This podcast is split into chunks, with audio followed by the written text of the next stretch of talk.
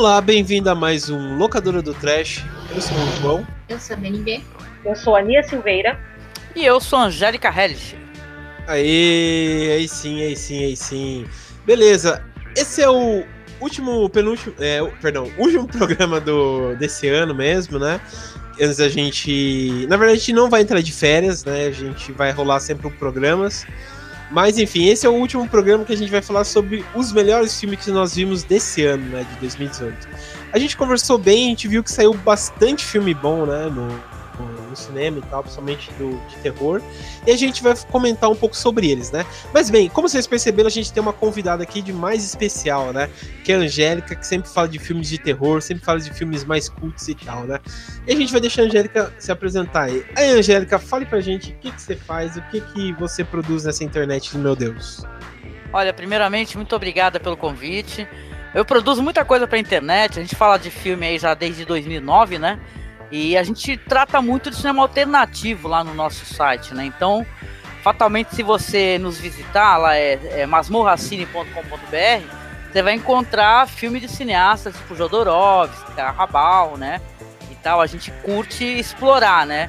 E tal. Então, é isso. Eu tô bem feliz de poder falar sobre terror. Por sinal, tomei um puxão de orelha lá na página, né? O cara veio falar para mim Pô, quando é que vocês vão parar de falar de terror e vão falar de filme cult? Ah. tô, tô, tentando, mas tá difícil.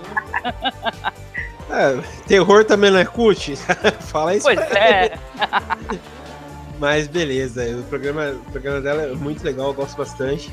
Sempre rio quando também o, Douglas participa, né? O grande exumador.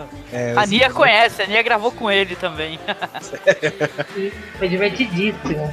Muito da hora. Uma vez o, o, Bruno, quando a gente tava no. Quando foi isso? Foi em 2016.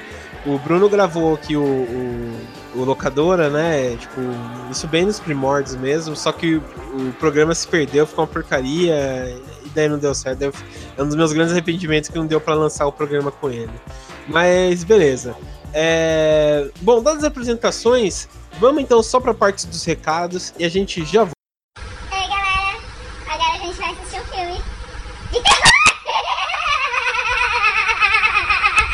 Voltando aqui, chegou a hora dos recados, né? Prometo que vai ser bem rápido antes da gente ir para a parte das listas, né? Bom, os recados são aqueles sempre que a gente sempre fala, né? Para você sempre estar tá antenado e também estar tá conhecendo a gente. O primeiro recado é ver o Terror Mania do Facebook, né? O Facebook nosso que está crescendo e tal. O Instagram também, que a gente está avançando, cada vez mais a gente está tentando alcançar vários públicos, né? E o Twitter, quando vocês também quiserem ver alguma novidade sobre o blog, sobre o, o podcast e tal, vocês entram por lá. É, outro recado também é que o Locador do Trash, como a gente sempre fala, Está no Spotify. Vocês podem ir lá no, no, no, Spotify, que independente de ser pago ou não, você pode baixar os podcasts e ouvir. E outra coisa, o iTunes também tá. A gente está no iTunes, né? E lá você pode fazer uma avaliação nossa, né? Pra gente sempre estar tá bem colocado lá, deixar cinco estrelas, fazer um comentário e tal, que a gente sempre se alavanca e tenta sei lá, alcançar os primeiros lugares, né? Se, se, tem isso e tal. E outra coisa, caso vocês queiram participar do podcast, ou queiram fazer sugestão de pauta, ou queiram dizer qualquer coisa, mande e-mail pra gente, que é o terrormania42, arroba gmail.com. E fora isso, pessoal, quero desejar um feliz ano novo para todo mundo aí que está participando. Eu quero agradecer muito quem ajudou a página a, a, a crescer. É, a gente sempre acompanha a evolução da, da página, principalmente, sei lá, pelo WordPress, né, que dá, faz essa facilidade pra gente. E a gente deu uma crescida boa e é graças a vocês que sempre isso acontece, né? Tanto no Facebook, quanto no Instagram, quanto no Twitter, na verdade serve como, até como um retorno pra gente, né? De como tá indo, e esse ano foi bem satisfatório esse ponto, né? Então quero agradecer, em 2019 a gente quer crescer ainda mais e sempre, sei lá, é tá junto com vocês, né? Parece o SBT falando, mas enfim, tá junto com vocês pra vocês é, terem esse retorno. Mas enfim, vamos então. Ei galera, agora a gente vai assistir um filme de terror! Bom, pessoal, então voltamos aqui, né, para falar dos nossos filmes. A gente vai falar nossos cinco filmes favoritos e depois que todo mundo acabar de falar, a gente vai falar nossas menções honrosas, né, para completar. A gente vai, às vezes vai repetir os filmes, né, porque como a gente disse, lançou vários filmes bons, né? Esse, esse ano. E se repetir, só lembrar, é uma lista pessoal nossa, né? Então, claro que vai sempre vai falar de algum filme. E a gente sempre vai completar com alguma curiosidade, alguma, sei lá, é, algum ponto de vista nosso, né? Mas bem, vamos começar aí. É, vou começar aqui falando do meu primeiro filme, que eu gostei bastante, que é da série Na Noite de Crimes, né? Que é a primeira Noite de Crimes que lançou esse ano, que foi dirigido pelo Jared McMurray a Noite de Crimes eu acho que é uma das grandes franquias que a Blumhouse é, está fazendo. Eles sempre fizeram uma. Sei lá, eles sempre mesclam os, os, filmes dele com uma crítica social e tal. Tá aí o Corra, né? Que foi um grande destaque e pegou isso. E a Noite de Crime também. É, uma, é um assunto assim que, apesar de parecer meio tópico, tá cada vez mais real, né? Tipo, o jeito que eles colocam, tanto para é, combater a violência, a desigualdade, eles não conseguiram, é, vamos dizer. É, controlar isso, então vamos exterminar, né? Então vamos fazer um contra o outro, né? E é bem planejado como eles fazem isso. E a primeira noite de crimes mostra bem isso. É uma comunidade é, carente nos Estados Unidos, que é envolto por drogas e tal. E os cidadãos de bem tentam eliminar essa comunidade, né? E, que, e quebra para os traficantes, né? Tentarem salvar a comunidade. Na verdade, achei um bom tapa, principalmente para nós brasileiros, né? Que, sei lá, todo mundo se diz a favor da, da vida e tal, mas quando acontece alguma injustiça, é o primeiro a, a, a, querer acabar com o outro, né? Então achei um bom tapa, principalmente pra gente, né?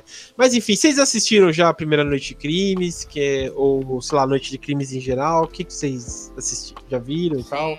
assisti. Interessante, interessante. É um filme bem, é, tipo, é, veja bem, eu achei um bom filme, assim, né? Essa, essa série The Purge aí, eu acho ela bem curiosa. Que por sinal tem até a série mesmo, né? Saiu uma, uma série aí, né?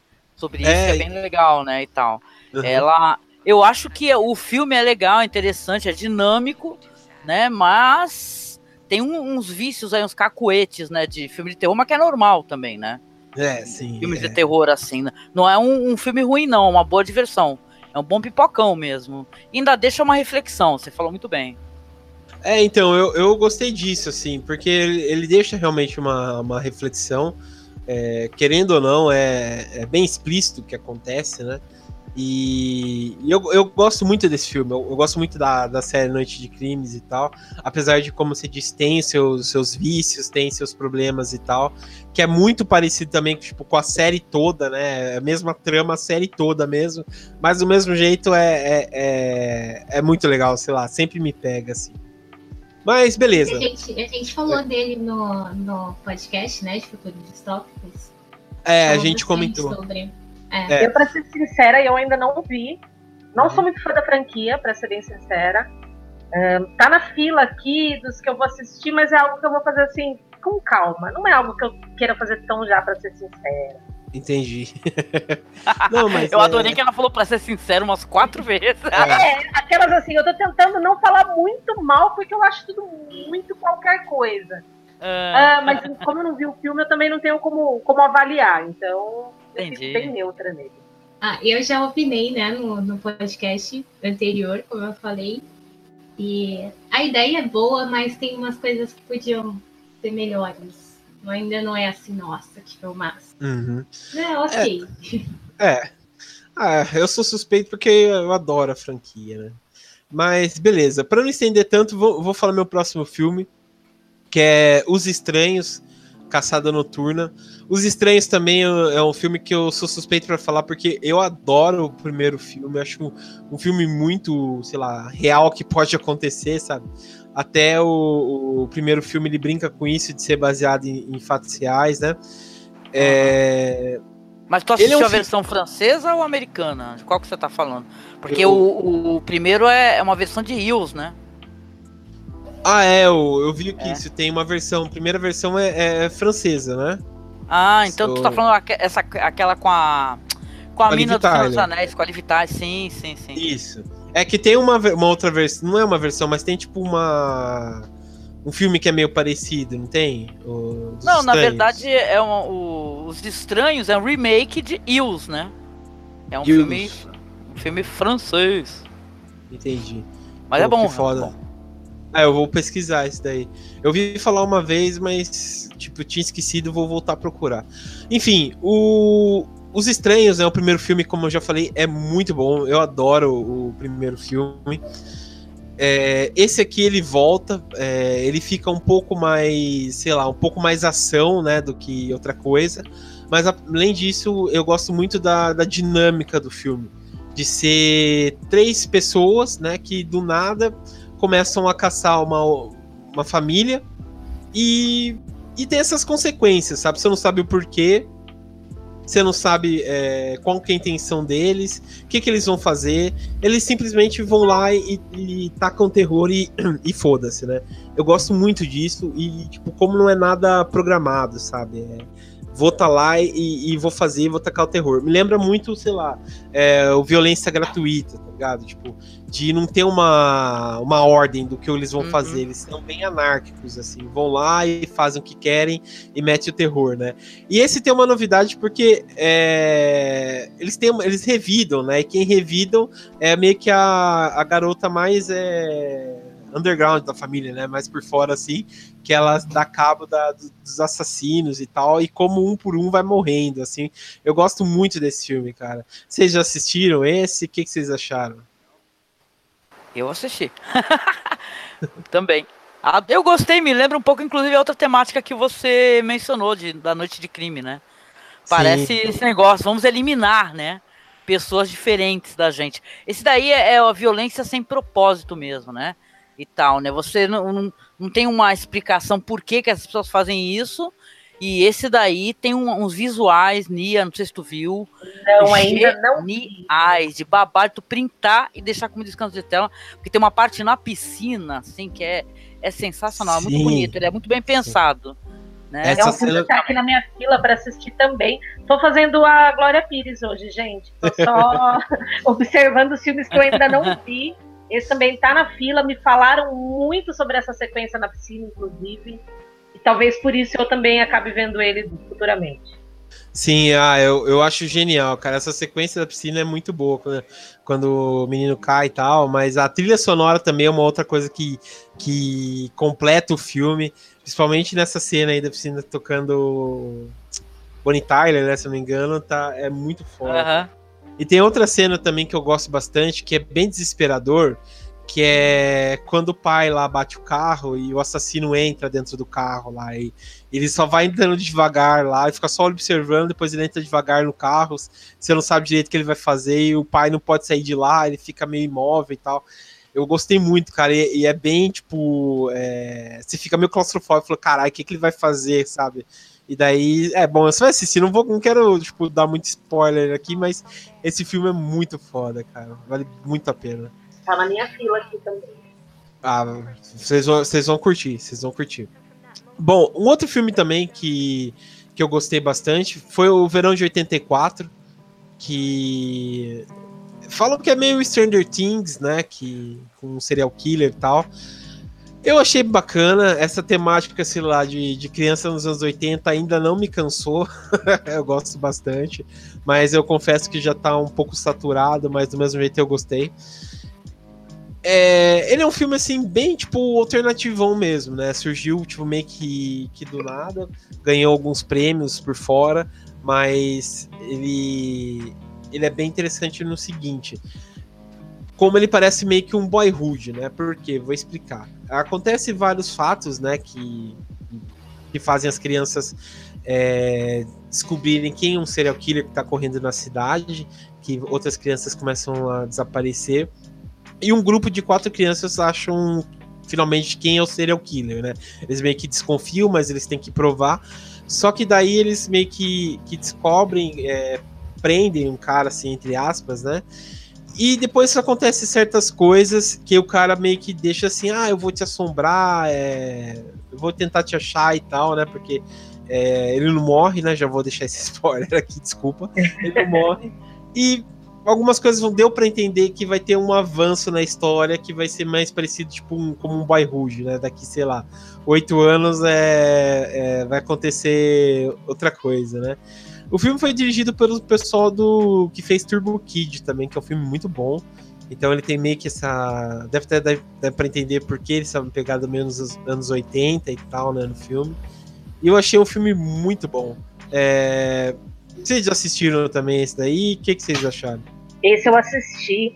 Eu uhum. adoro esses filmes que tem essa pegada mais throwback, tem essa carinha estética e trilha sonora total calcada nos anos 80.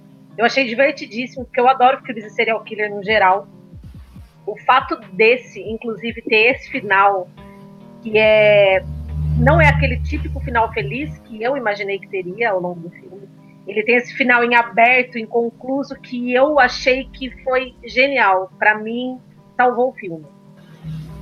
É, e você sentiu que, que pareceu uma pegada meio Stranger Things também? Tem, tem. Eu, eu, eu sou suspeita porque eu gosto muito desse tipo de filme.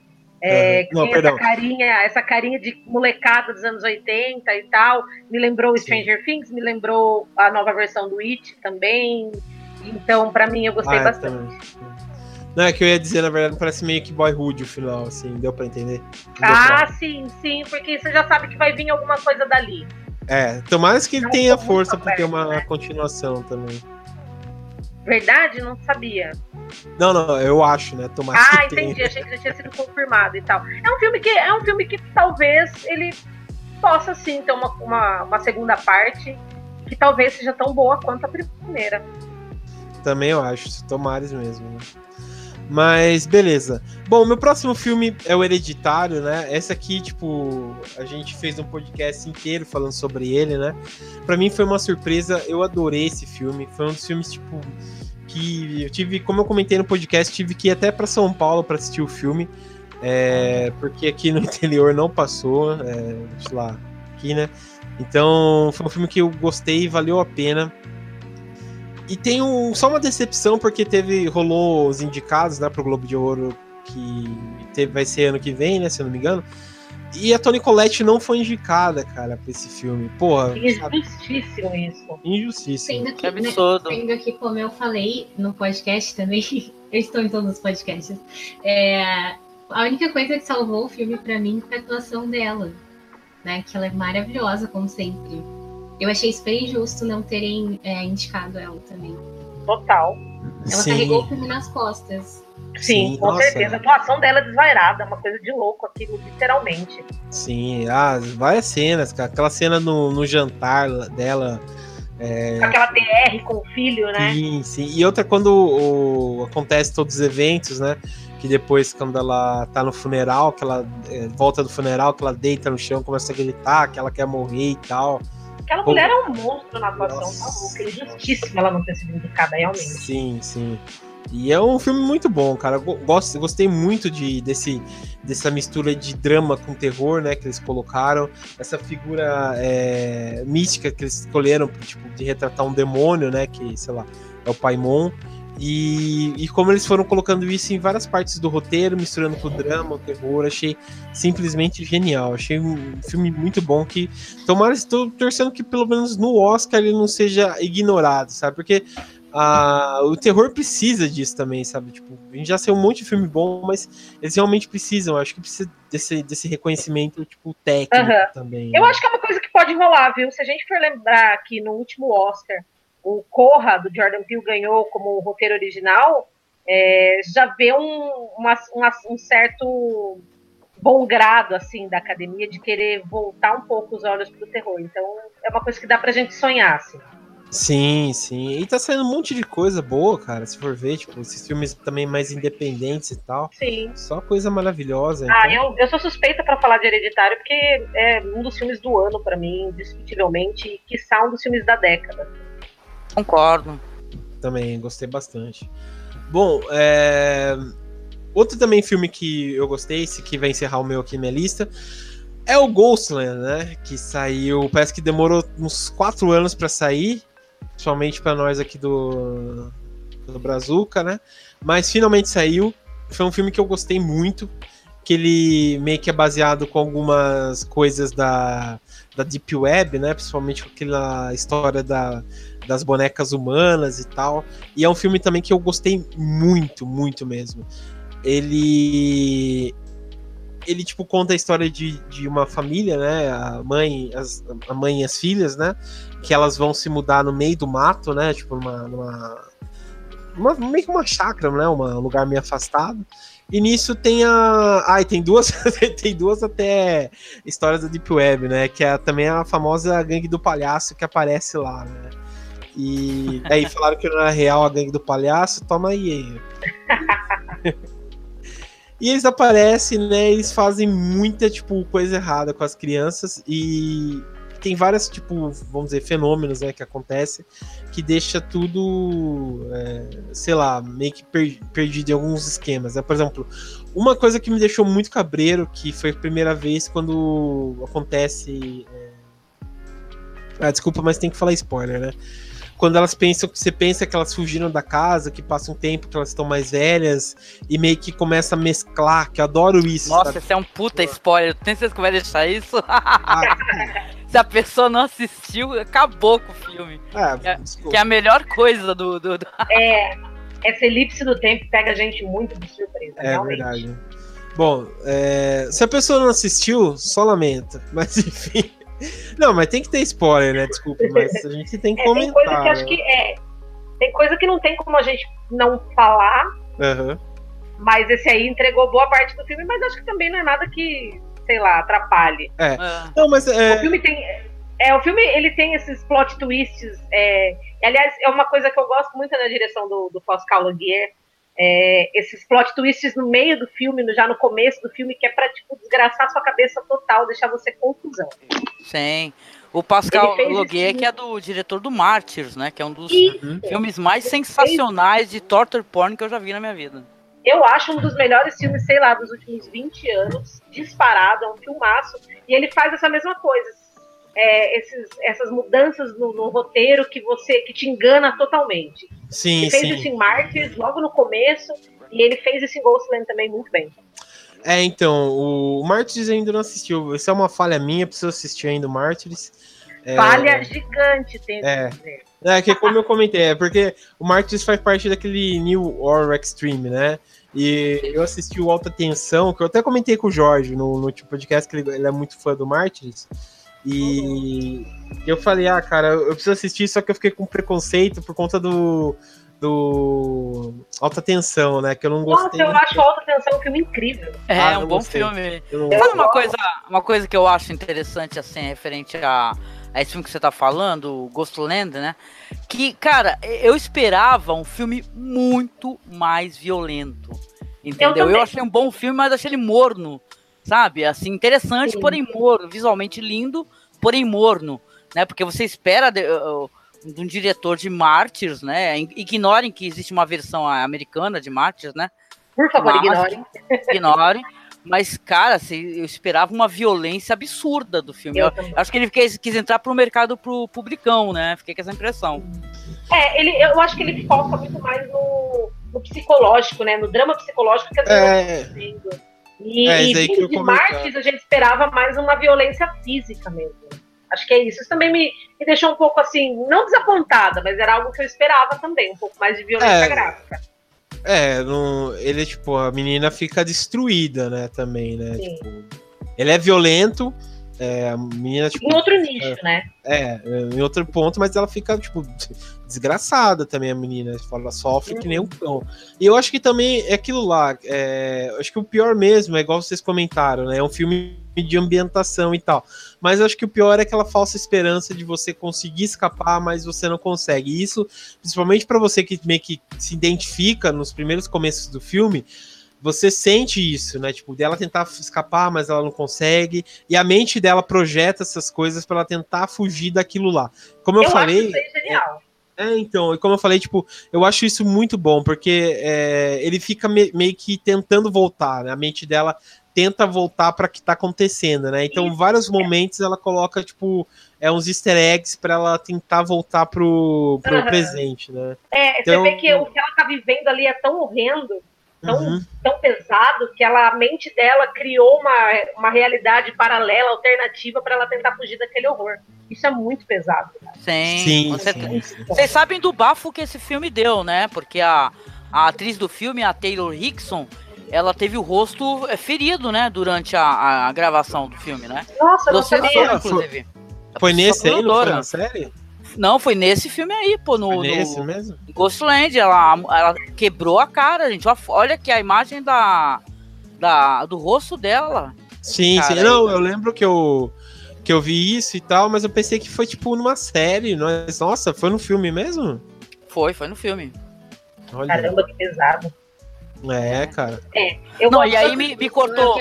Me cortou barato, que eu falei, caraca, será que foi numa das cenas que eu gostei, né? Eu lembro disso, falei, caralho, será que foi naquela cena, né? Que tem uma cena, uma cena chave, né? Falei, caraca.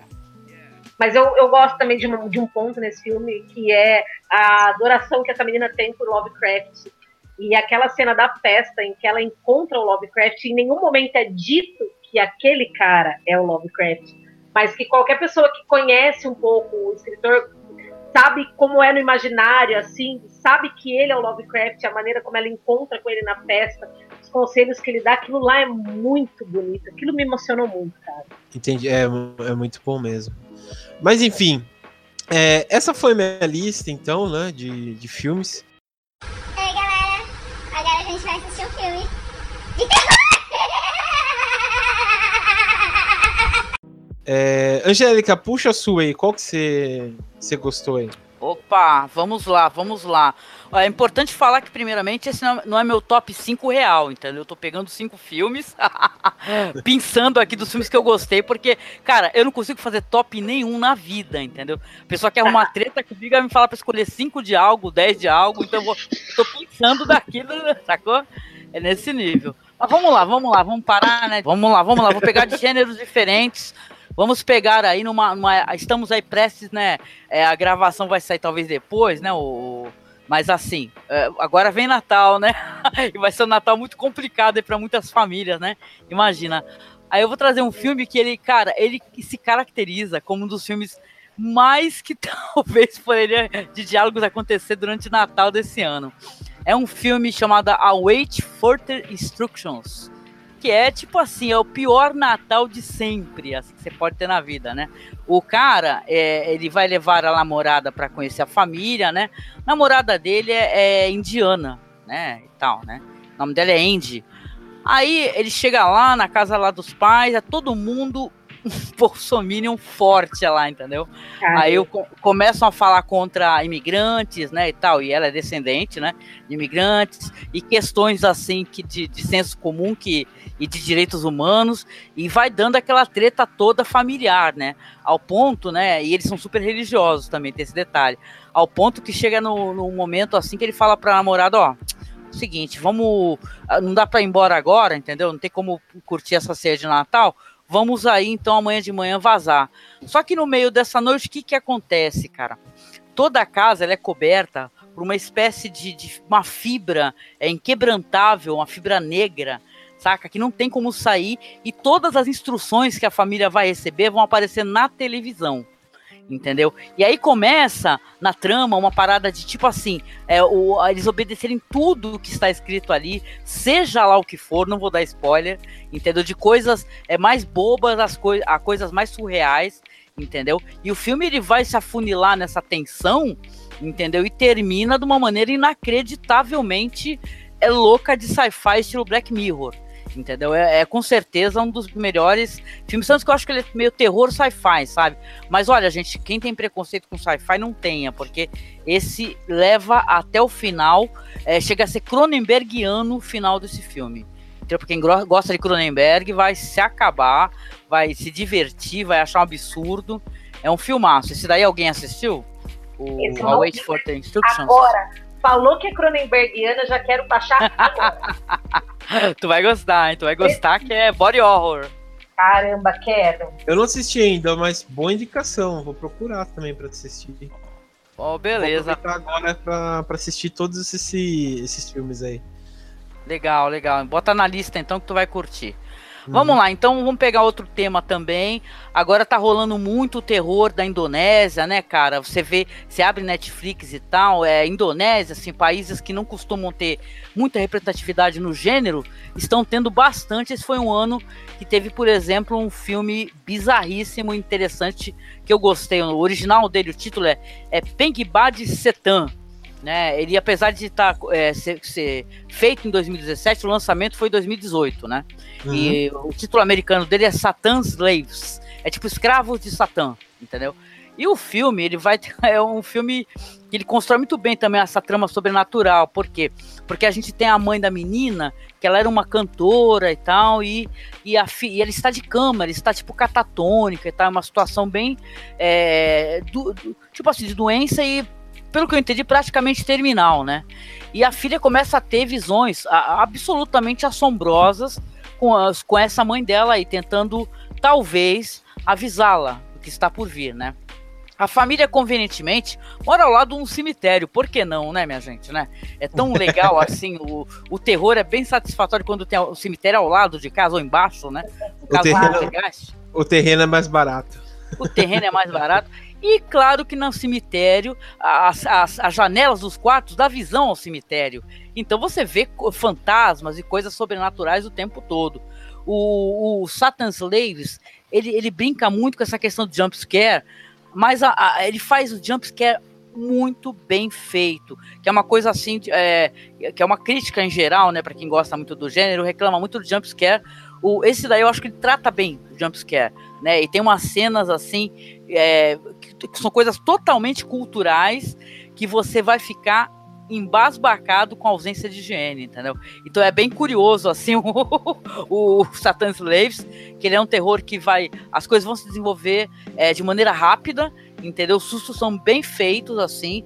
E não sei se é um dos melhores do ano para mim, mas com certeza ele chamou muito a minha atenção, me diverti pra caramba assistindo. É, se liguem muito nesse filme aí, porque os, os gadgets antigos que aparecem são bem divertidos. Esse aí tem na Netflix, você comentou?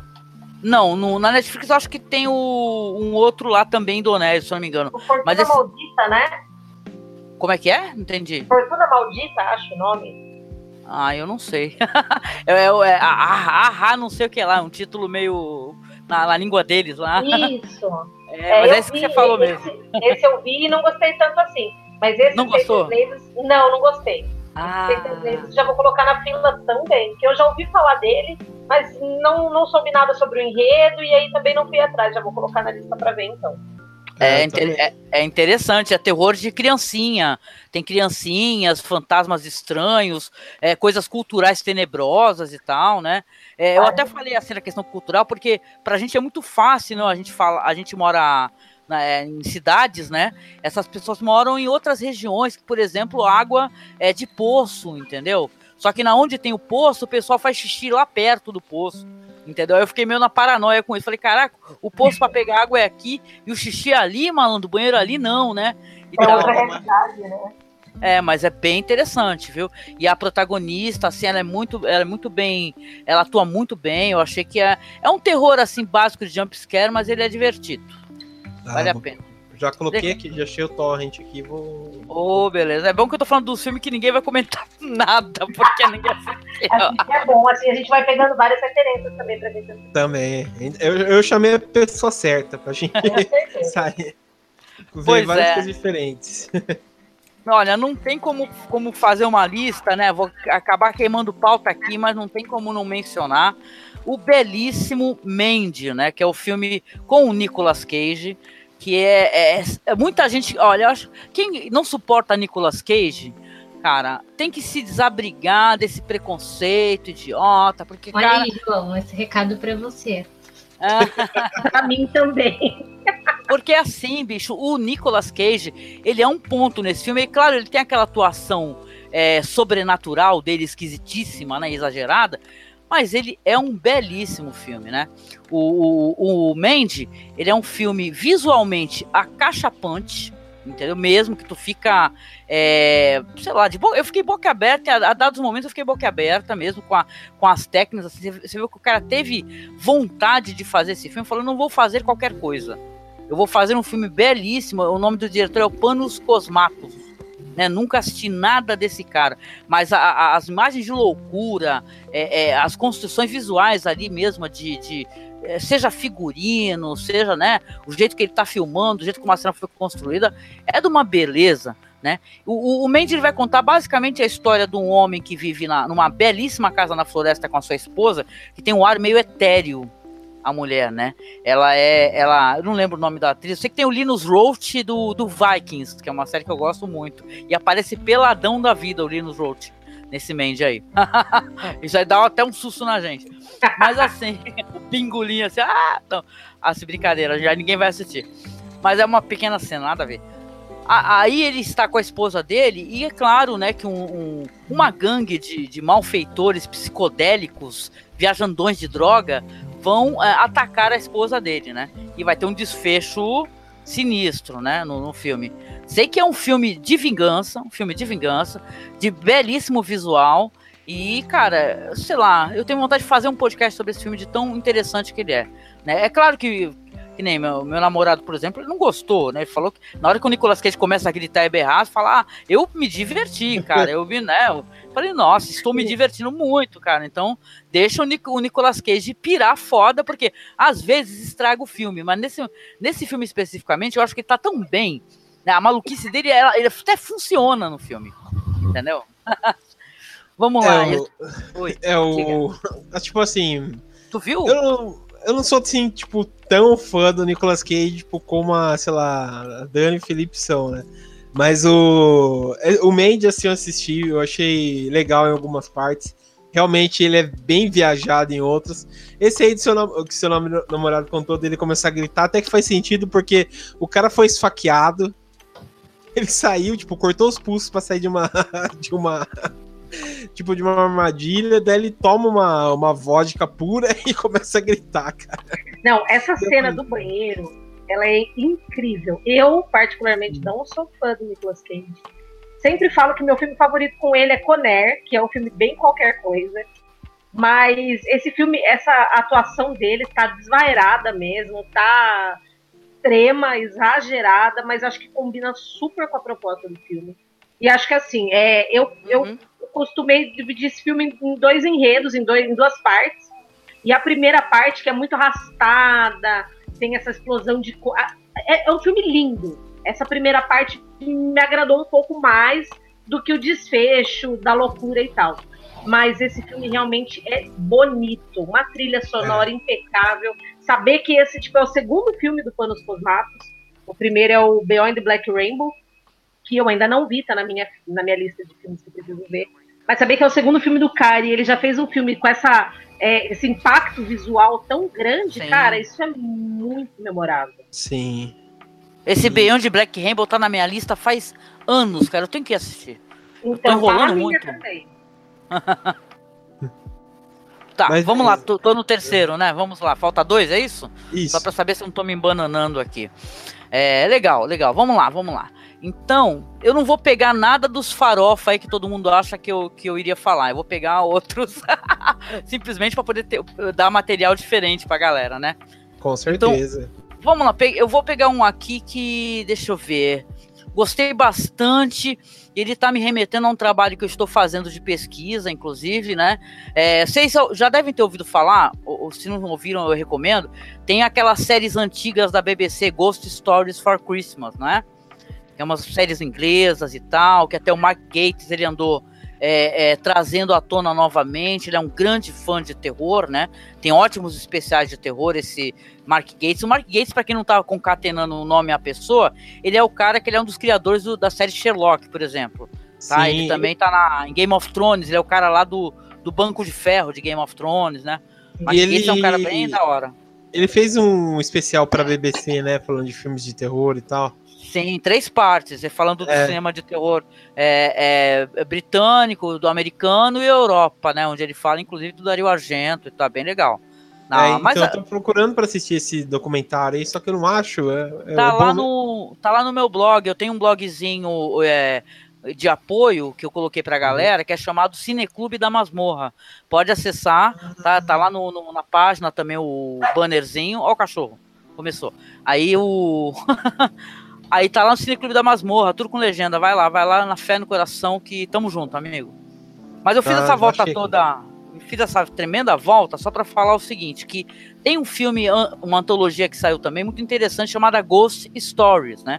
Como ele é um filme britânico, eu penso que ele queira até remeter a essas questões do, da, da Ghost Stories lá dos anos 70 e depois dos anos, né? Dos anos 90, 2000, um negócio assim. Aliás, 2000 que voltou o Ghost Stories. Ele é um filme com o Marty Freeman, que é o parceiraço lá do, do Sherlock, lá na série da BBC, né? Ele é um filme muito interessante. Ele vai contar a, a história de um cara que ele começa a investigar o, um, que, um, pessoas que diz, se dizem com problemas relacionados a, a fantasmas, tá? E aí as pessoas, claro, vão, vão, contar suas histórias e daí que vem então uma antologia, né? E tal. Ele é uma, o cara é uma espécie de investigador paranormal e ele é muito cético, né? E é claro que ele vai se deparar com coisas assim assustadoras e caramba que va... tipo assim o filme é, é, belíssimo também achei um belo filme muito bem editado é a, a mesmo a, a, como é que chama né o é falar Pantone não é né? A utilização de cores ali do filme é muito bem feita. a paleta muito obrigada minha amiga né Pantone olha só eu a louca. Então é, tem a ver com cor também não, e o filme tem umas paradas legais que ele remete mesmo a alguns episódios de Ghost Stories for Christmas, né? Tem uma aparição de uma pessoa ao fim do túnel que me lembra muito The Signal Man, por exemplo, do, do, do, dessa série da BBC. Então, gente, é um dos, um dos filmes que eu mais curti também esse ano. Assim, foi um belo filme mesmo, né? Que vale a pena, na minha opinião, de ser conferido por, pela galera de boa, né? Sem contar spoiler, sem contar muito pra pessoa poder curtir e se surpreender, viu? No final, que tem um final surpreendente. Vocês Nossa, assistiram? Sim. Eu tava achando esse filme tão ok, mediano, um filme honesto, até chegar no final e eu pensar, cara, eu acho que eu preciso assistir esse filme de novo, agora, para eu pegar todas as referências que foram rolando ao longo do filme e eu perdi. O final, é, o final ele dá aquele, aquela tela azul na sua cabeça. É um filme muito. Eu, é um dos que eu mais gostei desse ano também, pra ser bem sincera. Ah, maneiro. Gostei eu, eu gostei mais daquele final. Eu também. Eu, tipo, eu gostei muito do filme. Assim, tipo, para completar tudo. Mas o. Mas assim, eu gostei do final, mas assim, me lembrou muitas vezes coisa do Black Mirror, tá ligado? Aquele uh -huh. White Christmas. White Christmas. Sabe aquele especial de Natal do Black Mirror? Sim. Que tem o John Han e tal. Me lembrou um pouco assim, né? Dessas viradas e tal. Mas eu gostei muito, cara. Eu gostei muito. Gostei muito das histórias em particular. O... Eu gostei muito do, do menino lá que fez a. Também fez Black Mirror, que faz aquele pedófilo lá do Black Mirror. Eu gostei muito dele, que ele atropela, sei lá, um, um fauno e tal. Achei muito da hora. É, mas é, tipo, mudou muito, principalmente tipo, por ser inglesa, acho que mudou a pegada de como eles produzem. Continua Beleza. aí, é, Agora o Timão, né? É assim, falei de coisas diferentes, vamos lá para uma coisa assim que é, é interessante, assim, assisti recentemente, né? Assisti o The, é, como é que é? O nome tão estranho. É Clover Hit Killer, é isso mesmo, The, The Clover Hit Killer. Esse é um filme aí que eu assisti mais recentemente, assisti essa semana, por sinal. E eu gostei da pegada porque ele é um filme de serial killer. Né? Então, o, a história lá do, do moleque, tá? O, o pai dele é tipo referência dele, assim, um cara super é, corretão, pessoa de bem, né? Aí tu coloca aí o, o que você acha de pessoa de bem, né? Nessa palavra. Mas assim, é. aí é, é tipo o chefe dos escoteiros, super religioso, faz muita caridade. E belo dia, belo dia, ele chama uma garotinha lá, namoradinha dele, lá, uma, uma, uma mina que ele tá afim pra passear, pega o carro do pai e, e ela acaba encontrando uma foto, né, meio estranha e tal, de bondage, né, de bundagem, na foto e espalha para todo mundo e queima o filme do moleque, chama, molecada toda chama ele de pervertido. É tudo religioso, fica um pro outro chamando de pervertido. Esse filme é foda. Assim, aí o, o, vai ter todo esse lance aí do moleque ele começar a descobrir as coisas que o pai dele vem fazendo. Nessa cidade aí, há 10 anos, esse serial killer ele parou de atacar as pessoas, né? Mulheres, né? E justamente o, o serial killer ele tem um lance de amarrar as vítimas, né? Umas amarrações uhum. e tal, ele tortura as vítimas, faz todo aquele esquema de bondagem, né? E depois ele mata a vítima e deixa lá a assinatura dele, que é, uma, que é um nó específico. Lance é, né? Isso aí não é, não é spoiler, né? Porque, obviamente, né? É um cara especializado em nós e o pai dele é chefe dos escoteiros lá, porra. Então ele manja de nó doidado. Então o filme vai ter esse lance todo aí. A, a história é até bem morna, eu achei. Porém, tem um lance, assim, o final do filme, para mim, foi surpreendente, que eu não esperava o, o que o personagem é, ia fazer, o menino, entendeu? Então é legal como ele tem umas cenas bem bizarras também. Tem um momento que o pai ele tá meio que uma máscara, sabe? Experimentando roupas e tal. E é totalmente uma quebra assim da, da do que você pode imaginar, o que, que vai na cabeça de uma pessoa que, que aparentemente para o mundo ela parece a pessoa mais correta do mundo, né? E tal, né? Ele é tipo paisão, da hora e tal, super religioso, não pode falar palavrão em casa, vamos rezar. E você vai ver é, é esse tipo trash que o cara gosta de fazer. É inacreditável. Então, esse daí foi o, a minha última recomendação. Não sei se vocês assistiram. É The Clover Hit Killer. Esse eu vi. Viu? E, e cara, aí, Que filme foda. O que eu mais gostei e o mais bizarro disso tudo é que o filme ele é totalmente inspirado num serial killer que realmente existiu. É, isso, é o Dennis Rader. Ele ficou conhecidíssimo no mundo como o assassino BTK. É, ele matou mais de 15 mulheres assim ao longo de 30 anos e o filme é totalmente inspirado nele. E é o primeiro filme do diretor, que é o Justin Land. É, ele deu uma entrevista dizendo que realmente o filme é inspirado num serial killer, que realmente existiu. E ele não quis citar o nome do serial killer para não dar ibope pro cara, pro cara não ficar se achando. Entendi. E aí, daí você liga exatamente ao Dennis Rader, o, BT, o BTK, que ele ainda está vivo, ele está com 74, 73 anos, ele está cumprindo tipo 10 prisões perpétuas, ele ainda está vivo e então bate de encontro com todo o modus operandi dele, que essa é, é, é o filme completo da vida dele. Ele era um chefe de escoteiro, bonzinho, pai de família, cidadão de bem, portador de todo o bastião da, da, da boa moral. Do da moral e da virtude, né? E Sim. Aquele, aquele homem que você vota para presidente, sabe? Enfim. Não, é, quer dizer não. por favor, né? Já que foi. Mas o que eu mais gostei é de ser justamente a história de um serial killer que eu já conhecia a história e eu não, eu, eu imaginei que fosse um serial killer fictício.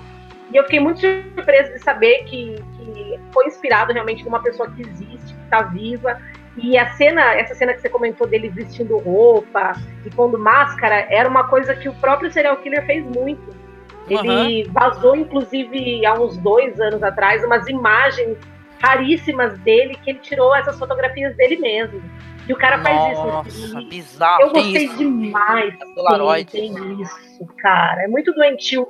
E é massa ver porque o ator que faz o serial killer, o pai, é o Dylan McDermott, que fez American Horror Story. Uhum. E ele tá muito bom nesse filme, cara. A atuação dele, ele consegue mostrar exatamente esse lance do serial killer, de ser duas pessoas numa só. Uhum. Esse filme é muito bom, ele realmente é um dos melhores do ano, vale muito a pena quem não viu, veja. Vocês estavam comentando aí o modus operandi dele e tal. Me lembrou do, do Trinity, do Dexter também, que tinha essa mesma pegada. Sim, né? Uhum. Eu acho que até utilizaram, né? Inspirou, né? E tal, né? Sim. E, o, e, e, uma coisa que o filme tem interessante é que ele quebra meio essa, essa, esse esquema de só saber no final as coisas, né? O moleque vai descobrir rápido, cara. E o pai vai depois mentir para ele. E tem uma cena que, tipo, os dois estão numa floresta, o pai fala, pô, vamos caçar. E o cagaço que o moleque tá, meu bicho, porque o cara tá armado, o pai, entendeu? Tá com a. É, sabe, é muito estranha essa situação. É muito e a atuação do moleque também, você vai sentindo, tipo, o desespero dele de ver que a pessoa que ele mais admira no mundo é a pessoa que a cidade inteira mais teme. Sim. O desespero do moleque dá, dá uma angústia em você assistindo cara. Que dó do moleque. É, até o jeito como ele trata as vítimas, né, meu? Dá uma raiva dele, porque ele faz um esquema que é para não deixar a vítima desesperada logo de cara, ele fica fingindo que ele é tipo um. Isso é um pequeno spoiler, leve spoiler, né? Que ele é um cara que acabou de assaltar um banco. Se tu fizer tudo que eu pedi, eu não vou te machucar, sabe? Então ele meio que sossega a cabeça da vítima para fazer o que quer, né? Então é, é bem falso, legal. Né? É um filho da mãe, né? Não sabia que tava vivo, não, na verdade. É, e o mais bizarro é saber que o cara existiu e o cara ainda tá vivo, né?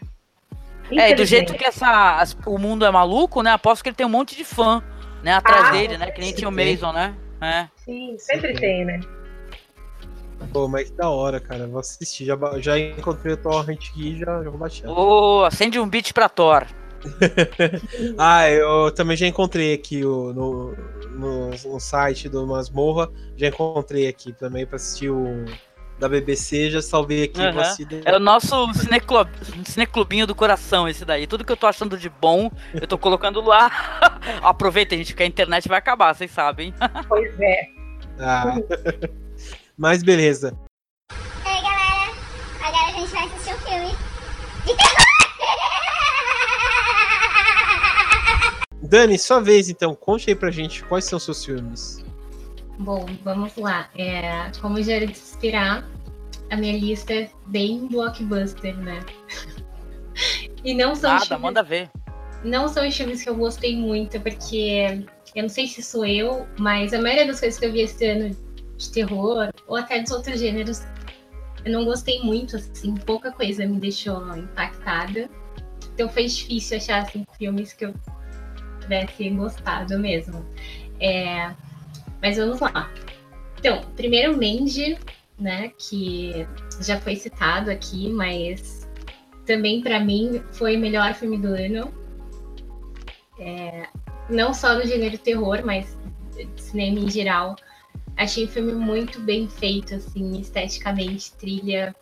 Uh, o Nicolas Cage perfeito, como sempre, mas ele foi perfeito para o papel. Tipo, não, não consigo imaginar outra pessoa fazendo esse papel.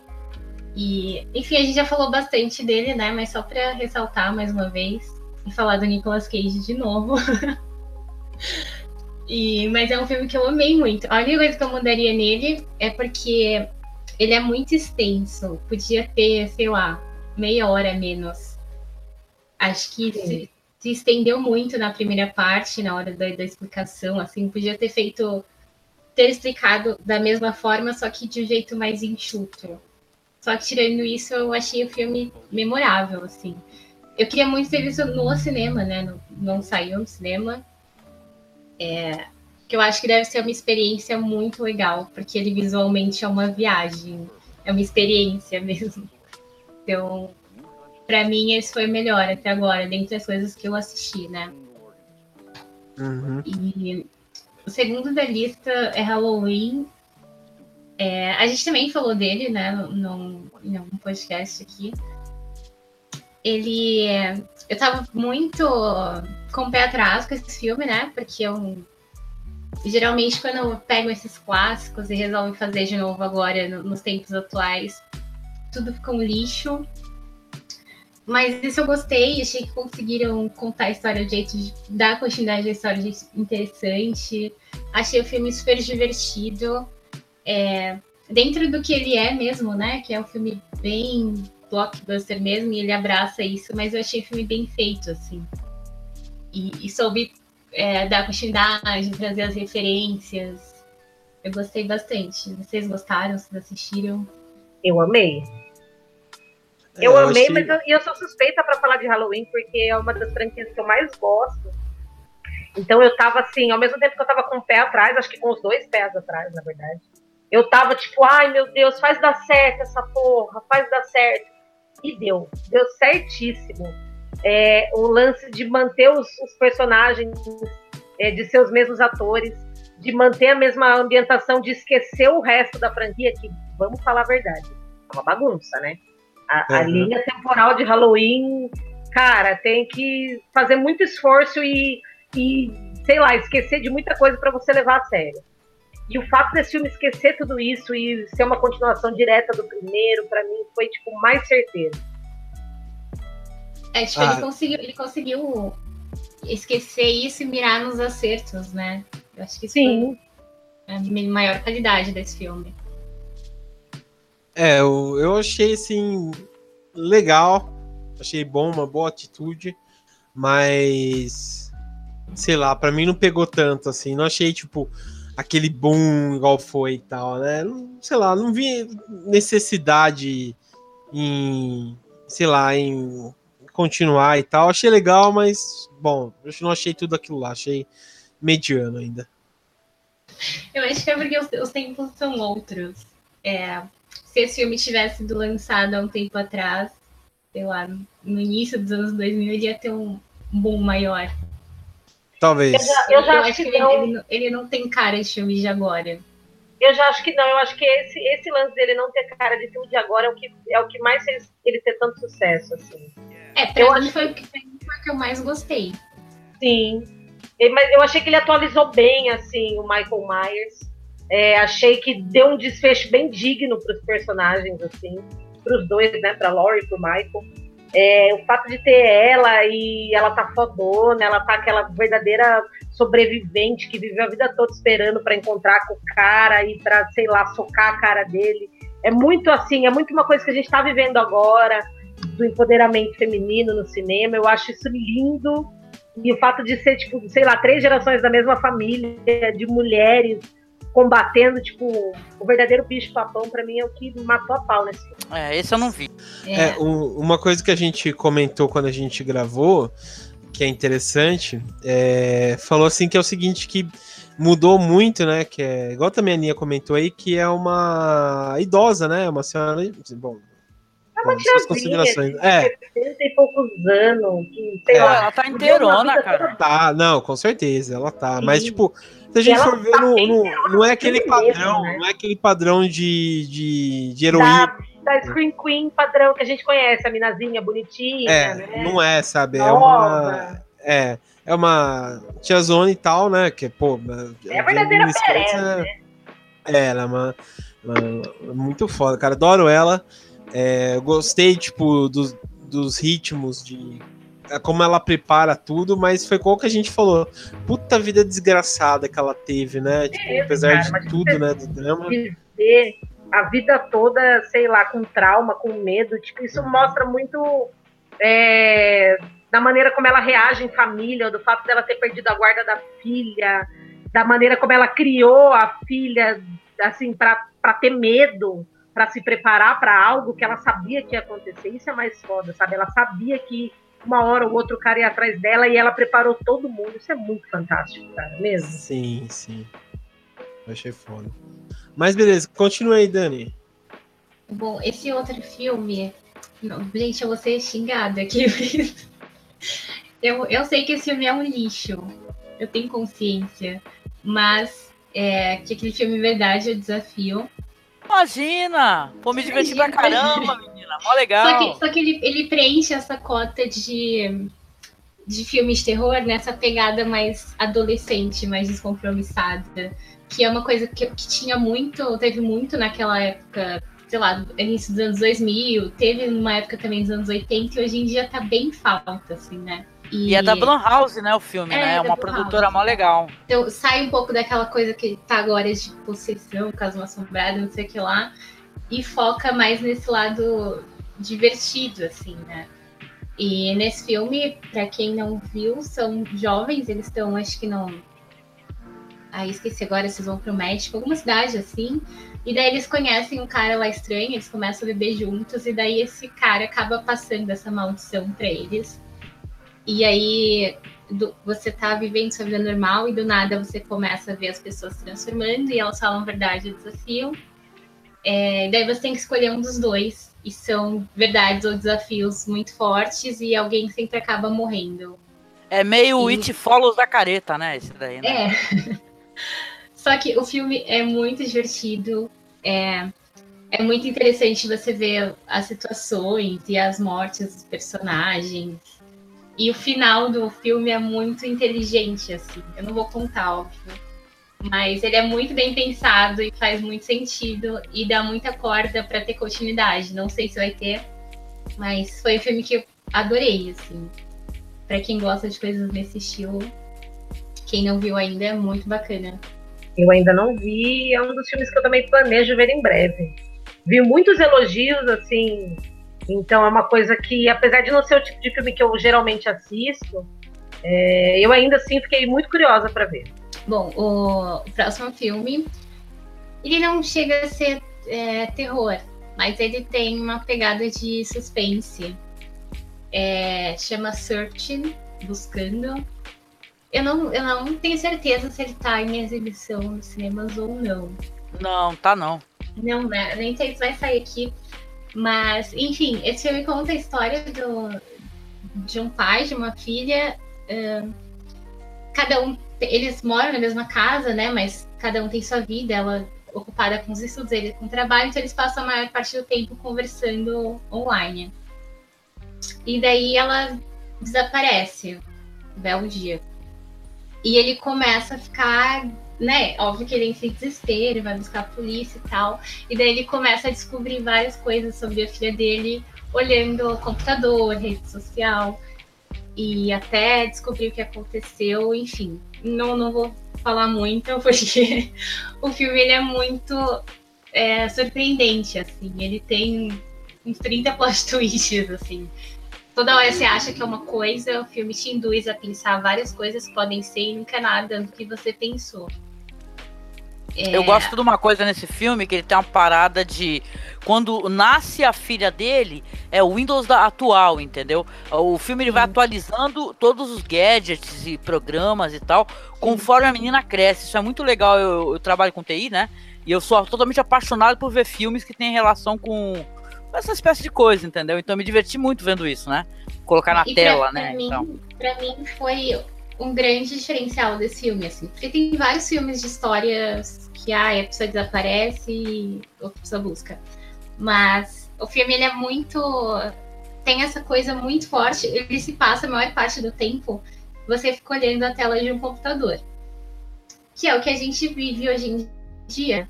Então você vê o tempo todo é, eles trocando mensagem, na rede social, e-mail, blá, blá, buscando coisa no Google. E que nem ela falou também, tem essas atualizações do Windows, que é muito interessante. É, tem, tem os easter eggs escondidos também durante essas navegações dele. É, tipo, tem hora que aparece o próprio trailer do filme no YouTube. É, enfim, tem várias coisas relacionadas, assim, é muito interessante. E é um filme que te prende, assim, que ele é muito. Essa coisa da dele se passar na internet, praticamente, deixa o filme muito ágil, assim. Tipo, você não, não consegue desgrudar um segundo da tela do que vai acontecer, do que, que ele vai descobrir. Toda hora você fica esperando acontecer alguma coisa e acontece outra. Enfim, é muito interessante, muito mesmo. É o. Eu quero assistir esse filme porque eu gostei muito do trailer e é bem daquela. Eu, eu lembro quando você comentou, você assistiu aquele de terror também, que é de na internet. Você lembra? Unfraid, Unfraid. Yeah, que se passa Dark no Web, né? Skype. né? É, esse aí ah, do, tem... do Skype. Você falou, ah, esse filme é pra assistir na internet e tal, né? Pra assistir no computador e tal. Eu tava pensando em fazer isso, né? Já saiu e tal o torrent e vou assistir pra, pra fazer isso, assistir no, no computador mesmo. É, é, um dos, é uma das poucas experiências, dos poucos filmes, assim, que é melhor ver no computador, porque passa mais realidade. Eu acho isso muito interessante. Caramba, vou colocar na minha lista e vou assistir dessa maneira também. Vou assistir direto já no notebook. Sim, ah, eu acho muito bom. É, é. E ainda, ainda seguindo essa linha de, de computador, é, eu achei aquele filme Khan, que é o filme da Netflix, se vocês viram, ele saiu esses dias, assim, acho que faz poucas semanas. É muito bom. Assisti. Eu fiquei até no, na dúvida, viu? Se eu, se eu recomendaria. Gostei muito do, do Ken. É, ele é muito interessante. É, me surpreendeu. É, pra, quem, pra quem não viu ainda, ele conta a história dessa menina que é Kangrel, né? E daí, um belo dia ela perde a conta dela. E, só que ela continua é, fazendo transmissão ao vivo, como se alguém estivesse no lugar dela. E aí ela fica nessa loucura de saber o que aconteceu, porque ela tá em casa, normal, sem filmar nada, não consegue acessar a conta, só que ela, ela tá ao vivo lá na internet. Tipo, é muito louco, parece muito. Lembra muito Black Mirror, né? Não tem como a referência mora, assim. Não dá para contar muita coisa, porque senão vai estragar a surpresa. Mas o filme é basicamente isso. Você fica tentando descobrir o que, está acontecendo. Se tem um clone dela, se ela tá no multiverso, se, se sei lá, se aconteceu alguma coisa, porque assim, é uma, é, ela tá vendo a vida dela normal e de repente ela tá fazendo uma apresentação, dela passa mal, e depois quando ela acorda começa a acontecer isso, tipo. Ela, ela não consegue, ela fica, tem que ficar se assistindo, fazendo coisas sendo que não é ela. Isso é muito bizarro. E aí o filme todo também se passa a maior parte do tempo online, mas é, uma coisa que é muito interessante também é que tem muito contraste com a vida dela real, assim, que é muito diferente da pessoa que ela exibe na internet. Então esse, tem esse drama, assim, que não é muito bem trabalhado, mas é interessante de ver também. E fora, é, você vê os caras que ficam atrás dela, é, stalkeia ela a ponto de perseguir ela na vida real. E também causa essa dúvida, será que tem alguém fazendo alguma coisa assim por trás? Então é muito interessante. Eu gostei muito. Olha que eu não, eu não gosto muito das produções são da Netflix, mas esse filme é muito legal. Ah, eu vou procurar, gostei da trama, hein? Parece ser bem interessante mesmo. Vai ser bom. É... Mas beleza, é... você tem mais. São... Já Não, deu cinco. Já foi cinco. Cinco, né? Foram boas beleza. recomendações, viu? Quero Foram dizer, bo... porque ela tava na dúvida, né? Então eu gostei, curti, viu? Sim, sim. Já coloquei alguns já na lista também do que eu vou É que, é que eu sou a mais, a mais farofa do programa, né? Imagina. É nada. Farofa é gostoso, cara. Todo mundo gosta de farofa. Eu amo. É, a Dani sempre tem umas sugestões bem legais. Ela fala assim as coisas certeiras, assim, que é bem. Ei, galera! Agora a gente vai assistir um filme de terror!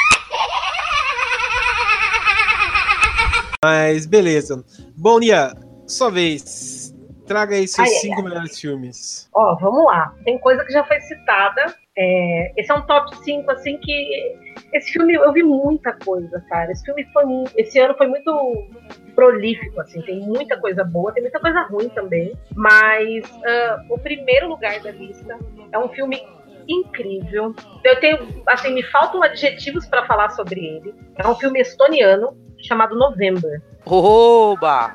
Ah, você já viu, Angélica? Sim, nossa senhora! Esse Incrível. filme é um desbunde para os olhos, é um filme belíssimo, todo filmado em preto e branco, com uma fotografia incrível. E assim, de cara, a gente já vê um, uma entidade, um, um ser, que ele é todo criado com bugigangas, com pedaços de coisas e com partes de animais, com crânios e você não sabe exatamente o que é aquilo, o filme ele dá pouquíssimas respostas, porque assim, é um filme, como ele é estoniano, ele é um filme que ele é todo calcado no folclore da Estônia, e me faltam muito, muitas referências, porque eu conheço quase tudo que vem de lá. E aí você vai conhecendo, você vai entendendo o que é essa criatura, como ela é criada e com qual propósito ela é criada. E aí, paralelo a isso, a gente vai vendo o pessoal que mora nesse vilarejo, o filme basicamente mostra principalmente dois personagens. Um é a Lina, é uma moça que ela é apaixonada por um cara, pelo Hans. E o Hans, não corresponde o amor por ela, ele gosta de uma outra moça, que é de família mais rica, que é, é um outro patamar, diferente daquele vilarejo pobrezinho, da floresta em que ele vive. O filme é muito bonito, é difícil falar dele, porque ele é um filme bem longo. Assim, eu, uma das coisas que eu menos gostei desse filme é a duração. Mas é difícil falar muito sobre ele, dar spoiler. É, recomendo muito que as pessoas assistam. É um filme que pouca gente assistiu. Fiquei muito feliz da Angélica ter assistido e ter gostado, porque é um filme muito incrível. E, Angélica, para você ter uma noção, é, eu sou apaixonada por Della Morte e Del Amor e já gravei com a Angélica sobre isso, que é o filme da minha vida.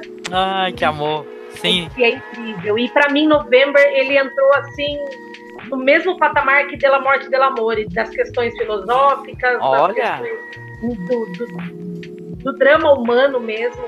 É, esse filme tem uma coisa que é muito genial, que eu não sei se é do folclore deles mesmo, mas é um lance de que cada pessoa da vila ela tem uma alegoria animal. Então, é, eu fui uhum. assistir achando que se tratava de um filme sobre lobisomens, e na verdade é muito mais que isso. É um filme riquíssimo, gente. Quem ainda não assistiu, por favor, assista e depois comenta comigo, fala Sim. se gostou ou não, porque eu conheci muita gente que também não gostou e eu particularmente não consegui entender essas pessoas. Ó, interessante. Eu vi que ele que ele saiu como concorrente ao Oscar. Eu, ele ganhou algumas premiações, inclusive ele ganhou como melhor filme do festival Cine Fenômena, que é um uhum. festival que acontece em São Paulo, por uhum. exibidos alguns filmes do, ao redor do mundo, e ele ganhou como melhor filme do ano. É um filme muito, muito bonito, gente. Pô, que foda. Vou procurar é, aqui. E eu já quero ver mais coisas desse cara. Ele tem, acho que, mais um filme. Esse é o segundo, se eu não me engano. O nome dele é Rainer Sarnet. Uhum. É, é um filme que é mágico. É, ele não é tão calcado no terror como eu gostaria, mas ele é um filme que parece um conto de fadas trevoso. Sério, recomendo muito. Olha aí sim, hein? Vou procurar. Agora, o segundo da lista é um filme que ficou um pouquinho mais popular. Eu acho que, que algumas pessoas já devem ter visto, e eu espero que sim, inclusive. É um filme chamado Apóstolo. É, oh. Apóstolo, dirigido pelo Gareth Evans. Gente, é um outro filme nesse mesmo nível de que é lindo de se assistir e ao mesmo tempo é extremaço, um filme pesadíssimo. Não sei se vocês já viram. Sim, eu vi, aposto. Você viu? Gostou, Angélica? Tá na, tá na Netflix, né, Nia? Tá sinal, né? Sim, tá sim. disponível na Netflix. Se eu não me engano, é uma produção da Netflix. Né? Isso, exatamente. Com o cara do Danton Webb. né? O, o, o, ator do Danton Webb, aquela série lá de, de, que ele faz o psionico. Sim. Cara, é um filme em que um, um moço ele vai para uma ilha, Erma, ele tá atrás da irmã dele, que foi sequestrada por pessoas, por moradores dessa ilha, e ele vai disfarçadamente tentar resgatá-la. E quando ele chega lá, ele vê que as pessoas vivem numa seita religiosa, eles têm um, lance de adoração, de sacrifício, que me lembrou muito The Wickerman esse lance de, de da, das pessoas é, idolatrarem alguém em troca de fartura, em troca de prosperidade na ilha. É, é muito difícil falar dele sem dar spoilers e eu planejo evitar, não, não quero dar spoilers, prefiro que vocês assistam por si só. Tem uma criatura nesse filme que é uma deusa, que, assim, visualmente falando, é uma das melhores criaturas que eu vi este ano no Sim. cinema. É, é, grotesco, é bizarro, é sangrento, é um filme bem pesado, tem umas sequências assim, daquelas de embrulhar o estômago, de deixar você meio desconcertado vendo na tela. Mas Olha. é um filme que eu recomendo demais, gente. Ah, eu vou assistir. Ele, você contando assim, me lembrou bem aquele Dragon do Stuart Gordon também, do, que é baseado no. Nossa, muito bom esse filme. É, do, do Dragon, muito bom. Uhum. Pô, eu recomendo foda. muito esse filme, gente. Ele é. tá na Netflix, tá facinho de assistir também. É original deles ou, ou não? É, se eu não me engano, é produção original, sim. É Apóstolo? Apóstolo, isso. Ah, procurar. É um filme foda. Me faltam adjetivos também pra esse filme. Entendi. Ah, o terceiro da lista a gente já falou, que é Hereditário. Eu acho que é muito difícil você falar de uma, uma lista de melhores do ano sem citar esse filme como eu já falei no começo Sim. do programa. Filme, sei lá, da década, ao lado de A Bruxa, por exemplo. Não, esse daí é do... é pra posteridade, com certeza. Com certeza. É, é, um filme que, assim, eu fui assistir no cinema e eu me lembro que muita gente estava comentando é, de ser uma experiência muito próxima a ver o Exorcista no cinema, na época do lançamento. Qual, e eu, bruxa? De início, de início eu fiquei bravíssima. Falei, gente, sério que vocês estão comparando o filme com o Exorcista? Quando eu fui ao cinema, eu entendi a comparação não tem nada a ver com em relação ao filme. Tem, é muito mais em relação às, às sensações que você vai sentir na exibição. Eu saí Sim. da sessão de hereditário com dor, cara. Eu tomei um dor é, é, é, imersivo, né, cara? É imersivo. É, eu, eu assisti numa sessão vazia, tinha, sei lá, oito pessoas na sessão, foi muito. É um filme que mexeu muito comigo, muito. Por, assim, por, um bom tempo ele ficou no primeiro lugar da minha lista. Mas aí eu fui assistindo muito mais coisa e ele caiu um pouco, mas ainda assim, para mim, é um dos filmes do ano. Talvez o filme do ano definitivo e um dos filmes da década, como a gente já falou aí. Sim. O, uma coisa que, tipo, acho que eu até comentei no, no podcast quando a gente gravou do, do Hereditário, foi é, é isso aí que você comentou, né? De ficar meio desconcertante e tal, né? Porque eu lembro quando eu fui assistir, é, as pessoas começaram a rir em algumas cenas, né? Mas aí você cai a ficha, tipo, que não é rir assim, que é engraçado, né? É, É válvula de escape. É, Você sabe que ah, puto, há sabe? uns dois ou três anos, acho que há uns dois anos atrás, eu vi Suspiria num cinema, numa sala especial em São Paulo. E eu fui pra ver em 4K, porque, né, Suspiria, gente, não dá pra falar, é um filme magnífico. E tinha gente rindo na sessão. Caramba. E de início eu fiquei muito puta, falei, cara, sério que vocês estão rindo, tipo, vendo Suspiria mesmo? E aí eu pensei, não, cara, eu acho que as pessoas riem porque elas não sabem lidar com aquilo que elas estão vendo. É uma válvula de Também. Agora eu vou ter que, eu vou ter que me intrometer. É porque eu assisti Suspiria esses dias e eu achei o filme engraçado também. Tá mas eu vou. Mas não é de desespero. Eu vou guardar minha opinião, que a gente ainda vai gravar o programa sobre. Mas é Quero porque, estar presente. é porque tem umas cenas que, que é meio difícil. É porque o filme é muito antigo, né? É, E mas- mas-. É assim, gente, quando a gente assiste um filme antigo, somente o Dario Argento, que detalhe, eu gosto do Dario e nem tudo do Dario eu gosto, saca? Eu Assim, também. gosto. Mas assim, o, o- a gente tem que se colocar na época do filme, senão não adianta tu querer ver um filme com a cabeça de hoje, né? E A ele- temática é e- diferente, é... E ele é um filme onírico, né, cara? Ele tem essa pegada de conto de fada também, que eu gosto bastante. Bom, Sim. continuando, é, acho que é o quarto filme, né? Eu acho que é o quarto. Pra mim, isso. Foi um dos filmes que eu mais gostei desse ano, divertidíssimo. Uh, Downrange. É, é um filme muito extremo, é, gore, pesadíssimo, dirigido pelo Rui Kitamura. É, e basicamente conta, é uma premissa super simples. São alguns amigos que estão fazendo uma viagem de carro e em algum momento numa estrada desertíssima no meio do nada, claro, como bom filme de terror pede, sempre. ah, um pneu fura, eles descem para averiguar o que está acontecendo, o que furou o pneu e para trocar. E aí eles descobrem que tem um sniper, um atirador, em algum lugar da floresta, escondido, atirando. Ele atirou, furou o pneu e ele tá tentando matar todo mundo à distância. O filme é total survival, eles, eles ficam, tipo, a molecada, molecada não, né? Os jovens, eles ficam lá tentando se esconder dentro do carro, usando, tipo, o carro como escudo para sobreviver. Eles não sabem por que o cara tá fazendo aquilo, o que o cara quer, se o cara quer alguma coisa. E o filme não dá respostas para nada. É um filme que não te dá respostas. Em contrapartida, ele te dá desgraça, ele dá sangue.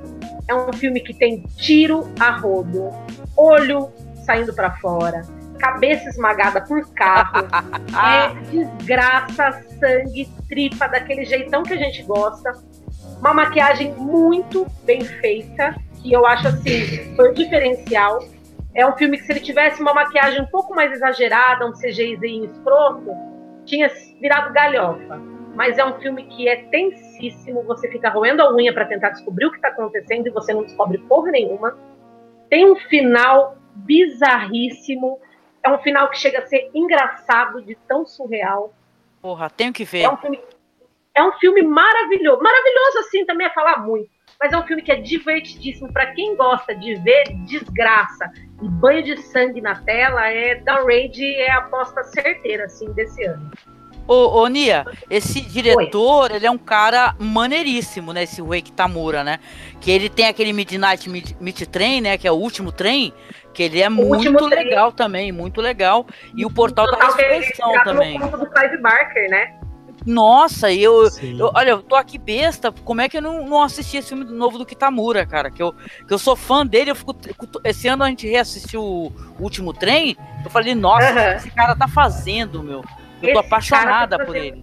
Esse filme. Você sabe que muita gente que eu falo sobre esse filme, as pessoas falam, cara, sério que o Ray Tamura fez alguma coisa nova? Eu falo, gente, sério, e o filme é bom, muita gente não conhece. Eu fico bem surpresa, assim. É, eu assisti, sei lá, lá pela metade do ano, foi uma das surpresas, assim, disparadas do ano, sem dúvida. E eu não sei se, se tu assistiu, mas parece que tem mais um filme dele aí que eu fiquei bem curiosa de, de assistir, que tá aqui no MDB como lançamento 2018, que é o Nightmare Cinema, que tem o, o Mickey Herc no filme. Cara, pronto, eu já quero assistir. Nick Herc, pra mim, já me ganhou. Tô curiosa também. de Michael Myers plastificado que ele tá agora. Nossa, ele tá bizarro. Ele Boa tá bizarro, ele. ele tá a cara do Michael Myers, né, cara? Ele tá muito plastificado, tadinho.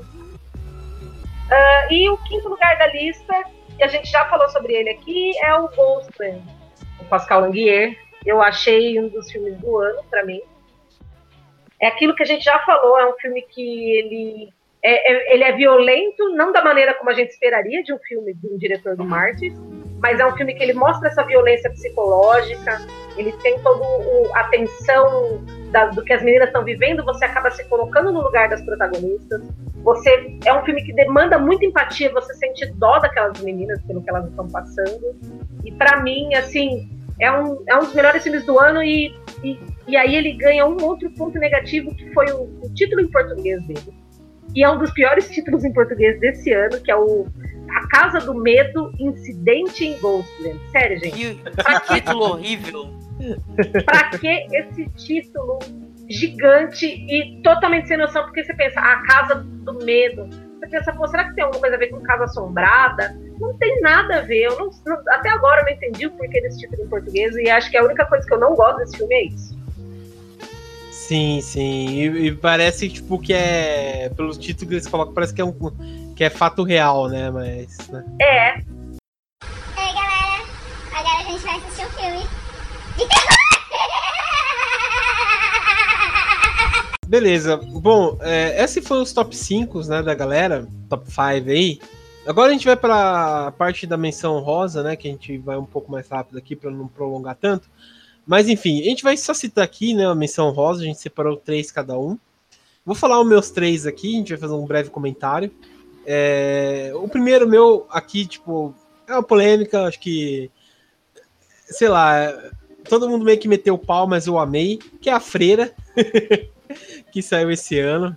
Eu gostei muito do filme, apesar de, de, todo mundo meio que ressachar o filme, falar, ah, não sei o que, ele é ruim em vários pontos, achei não sei o que. Eu gostei, achei bem é, competente. Lembrou até algumas coisas que o Lúcio Futi fez e tal. É, enfim, eu achei um filme. Pelo amor de Deus, no, no que? no que que ele lembra o Lúcio Futi? Agora eu quero saber, porque eu assisti. o... Não, me lembrou assim pelo seguinte, a... não, tipo, não o filme todo, né? Mas algumas partes, aquela que ela tá no cemitério e tal, e aparece o corpo andando, lembrou bem o City of Living Dead, ah. Tem essa Você quer tipo olhinho furado, alguma parada assim. Vai, Também. vai que eu dormi e perdi alguma coisa. não, não, não só pela, assim, pela. Mas assim, no começo dele, aquela atmosfera de ter uma coisa meio é, profana, sabe? Que ele, ele mescla muito assim, os filmes do Lutfoot parece que é meio assim, bem profano, né? É Pega que, a religião. É deu até dor, dor no coração, assim, o Lutfoot. Mas, cara, assim, é um filme onde jumpscare é mais manjado do que. Sei ah, lá. Não, é. Não, é aquela lá, forma de James Wan que a gente já conhece, né? É. Sim, é que eu suspeito que eu também adoro James Wan, né? Mas enfim. Ah, é. Esse, Mas aí, é, esse eu... é o problema. Eu detesto é. esse cara. Não, tadinho, mas, eu não detesto, eu tô sendo injusta, mas é que eu entendo a importância que ele tem pro gênero, mas eu, eu ainda não vi a freira e eu acho que eu vou continuar assim. É, é um, é um filme assim, tipo, por isso que ficou meio polêmico, eu, eu gostei. Eu até eu gravei um aquele Horrorlândia lá com, com o Will lá, né, que ele faz aquele Will, Willcast. E eu fui o único que defendi também, porque eu, eu gostei bastante da freira, eu tá achei tá legal. Apesar dos jumpscares. Coragem, a outra coragem. coragem. é, enfim. ah, mas eu gostei. Enfim, um outro que eu gostei também, que saiu esse ano, foi Um Lugar Silencioso, que eu achei um filme muito corajoso e um filme, tipo, muito assim, é... fora do comum, né? Porque ele tem uma ausência de som, né? Achei bem legal. Ele é bem inventivo, porque é... ele usou, assim, uma, uma menina que, tem, é... que é surda, né? Que, que se comunica por linguagem de sinal e foi achou uma tipo normalmente assim você, quando você faz um filme especialmente hoje em dia a gente tenta sempre colocar várias pessoas e tal né que eu acho que isso é importante fazer essa inclusão e o legal é que ele achou esse, esse, esse negócio de colocar uma, uma, uma pessoa com uma deficiência para colocar uma inclusão nela, tipo, tendo um significado, sendo um significado. Não é só estar tá lá por estar tá lá, né? Então achei bem legal isso. E o jeito que o. Até esqueci o nome do diretor. O. Qual é o nome do diretor mesmo? Lugar Silencioso? É o. Que fez o The Office, fez agora o. Putz, também esqueci, é o marido dela, o cara do The Office. Só isso é. que eu lembro. É o. Já vai aqui, é o John Krasinski. John Krasinski. É, Eu, sabe o que me deixou meio puta com esse filme? Esse é, esse é um bom filme. Uhum. Mas o cara entrou numa de querer não classificar o filme como terror. Sabe? Ele falou assim: ah, não, não é filme de terror, é sobre drama familiar. Meu irmão, assume, ra- rapaz, abraça, né? Eu fiquei É esse puta. lance que as pessoas parecem que tem medo que falar É, que o filme é terror Não, fica, fica desqualificando, desqualificando o gênero, cara. Não, não pode. É, Eu acho que é um então. terrorzaço, cara. Aquelas criaturas lá são bizarras. É um filme que é terror, ele é tenso. Você passa o filme todo em silêncio. Realmente, você não quer, você tem medo de falar um A e, sei lá, dar alguma coisa errada no filme. É um filme bem imersivo. É, então, eu acho que realmente isso foi ruim dele, né? Porque claramente é um filme de, de terror, até um, sei lá, um sci-fi, se a gente quiser classificar assim, não sei. Mas é. Enfim, mas enfim, independente disso, é um filme bom. Eu, eu É, gostei. é legal. É Eu bom. gostei. É... O outro também que eu gostei bastante, esse que saiu em 2017, 2018, assim, que é o Aterrorizante, né? O Terrify, que tem o palhaço Art no, no filme, que é simplesmente genial. Eu amei esse filme. Por pouco ele não entrou no meu top 5, mas eu, eu amei. Já assistiu esse filme, Terrify? Pô, não vi. Eu tô, Ah. meio, tô meio sentida agora porque eu mandei a lista dos filmes do ano classificados pra mim, dos que eu mais gostei, dos que eu menos gostei, e esse tava na lista dos piores. Não, é, é gosto, né? É gosto. É, Mas- eu gostei mais do que o primeiro. Eu achei ele mais assim, tipo, mais criativo do que o primeiro. E achei legal de, de voltar o Art, que é um personagem que eu gostei bastante, que eu gosto bastante. Bom, eu sou suspeita porque eu adoro palhaço, né? Mas é um filme que, assim, no geral, eu achei muito qualquer coisa. Ah, é. ah, eu. É, assim, não- eu achei assim, tipo. Não é aquela historiona, vamos fazer uma. Sei lá, igual que a gente tava citando, uma história complexa, com drama e tal. Não, é só uma história de um palhaço Basicão. que. É bem basicão, que quer, mas ele assusta mais por assustar, tipo, é um gore, uma violência gratuita mesmo, né? Sim. Porque ele, em várias formas, ele mata as pessoas, é, ele tenta, sei lá, ser bem um Fred Krueger mesmo, assim, né? É, só dou destaque para as duas cenas, que a primeira é de uma mulher que ela é pendurada, e segunda é quando ele começa a dançar. O pelado. Eita! É, quem for assistir vai ver que é simplesmente. É bizarrão mesmo. É, você fica. O Art é um- é um personagem que eu gosto bastante, sabia? Assim, desses, desses Movie Maniacs mais recentes, é um que eu gosto mais. E aí eu, eu acho bem desperdício os dois filmes serem tão fracos. é, meio que desperdiçam o potencial da personagem, assim, que eu acho que é um personagem bem foda. Esteticamente falando. É, então, eu, eu achei que, que em certos momentos ele foi bem aproveitado, né? É, Uhum. Principalmente com. Nesse mais do que no primeiro. É, no primeiro você diz o curta. Isso. Não, Ah, tá. o, o, o Terrifier, o Terrifier, na verdade, ele, já, ele teve o curta, e aí ele teve o primeiro, que eu acho que é de 2015, 2016, e esse é o segundo. O primeiro é meio que antologia, na verdade. Se passa a noite de Halloween e mostram várias histórias que são ligadas pelo arte. Ah, tá, tá. É, eu pesquisei isso aí. Verdade. Eu, o primeiro eu não assisti. Eu só assisti Isso, o- é, a história é, dele. é, o, o primeiro é antologia e esse aí já é um longa. E aí é por isso É. que eu gostei mais desse do que do primeiro, assim, por mostrar uma história contínua. Achei que o personagem casou melhor, mas ainda assim é um filme bem assim, hum, ok. Sim. É, o. Você primeiro, se não me engano, até tinha na Netfli- Netflix. Eu vi o nome aqui, é All Halloween Eve, né? Isso, isso mesmo. Isso. É, acho que tinha até na Netflix. Pena que eu não sabia disso, não ia assistir pra ver. Mas enfim, o, o- gostei muito do, do segundo, né? Esse que Terrify mesmo. Eu achei muito foda e, sabe, é bem assim comum, assim, eu gostei, mesmo pela, só pela bagaceira mesmo, mas eu gostei. Uhum. Mas beleza. É, Angélica, fala então as suas menções honrosas aí. Beleza. Menção honrosíssima para o belíssimo Revenge, tá? Filme de uma diretora francesa com nome que eu vou pronunciar muito mal. Ela tem um nome, como é que é? Meio esquisito aqui. Deixa eu até tentar fazer na minha colinha, que eu tô com uma colinha. É Coralie Fajot, ou Fagé. né? Que é filme de estreia dela, que ela vai pegar todos esses é, esse gênero, esse subgênero, né? Que é esses filmes é, de, de vingança, né? Tipo, eles a chamam de caolha, a Spit in Your Grave e tal. E ela vai colocar uma visão feminina, uma, uma visão, eu diria até feminista dentro dessa questão, porque esse é um gênero, esse é uma temática muito é, é, impopular, né? Que são filmes que têm o estupro na narrativa, né? Então muita gente abomina, inclusive deletou essa espécie de tema de, de, da sua cinefilia. Eu não.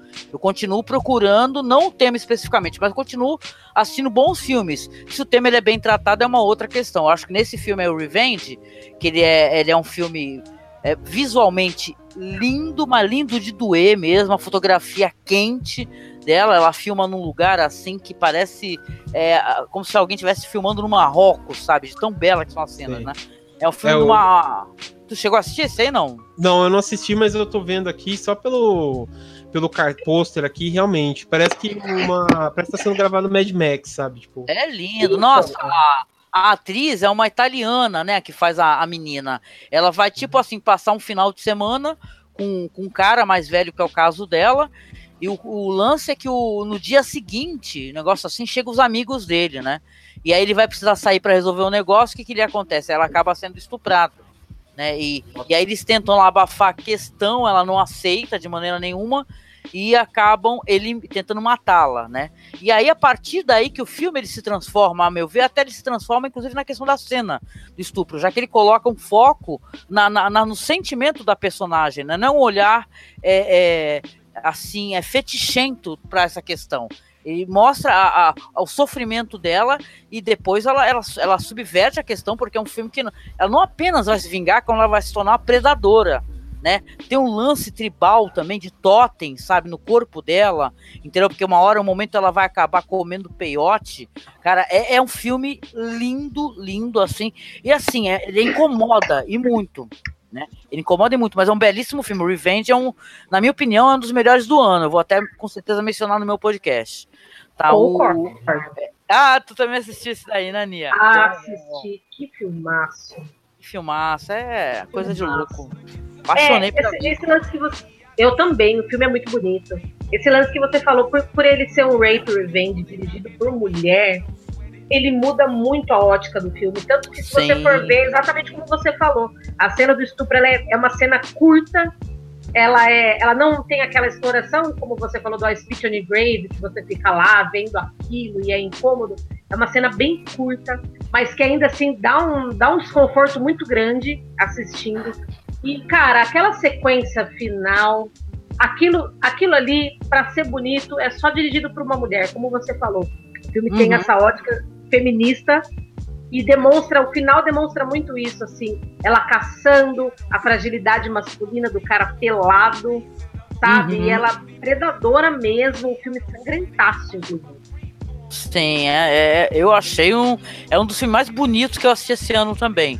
Merecia Foi, né? é, ter sido muito mais mencionado pelas pessoas. Mas como ele tem uma, um tema que, é, que, que as pessoas abominam, que tem estupro, né? E tal, Sim. aí muita gente não falou e estão perdendo um bom filme. Só para constar, tá? Estão perdendo um bom filme.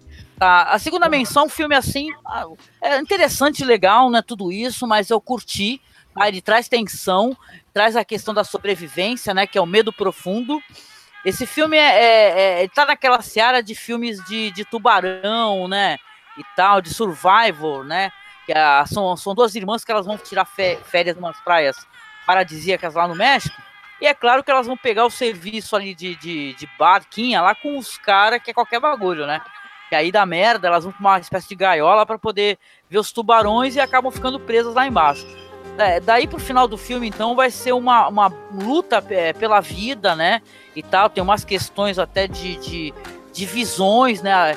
Devido a pessoa é, perder o oxigênio, né? A pessoa começar a ter visões. Então é muito interessante que o final é bem é, eu achei até que surpreendente, numa temática tão mastigada como essa, né? Esse daí é um filme de. É, não sei se será um filme de grande orçamento, eu sei que as atuações são interessantes. E para um, um, filme que eu não esperava nada, tipo aquele filme lá da mina que vai surfar na, na praia e ficar presa naquela pedra. Eu adoro, eu adoro esse filme. Nossa, que é também outro filme bom. de survival, né? De, o tubarão lá e a mina contra o tubarão. Isso daí é mais ou menos o mesmo esquema, né? É a luta pela vida em busca do, do oxigênio, né? É bem legal, o medo profundo.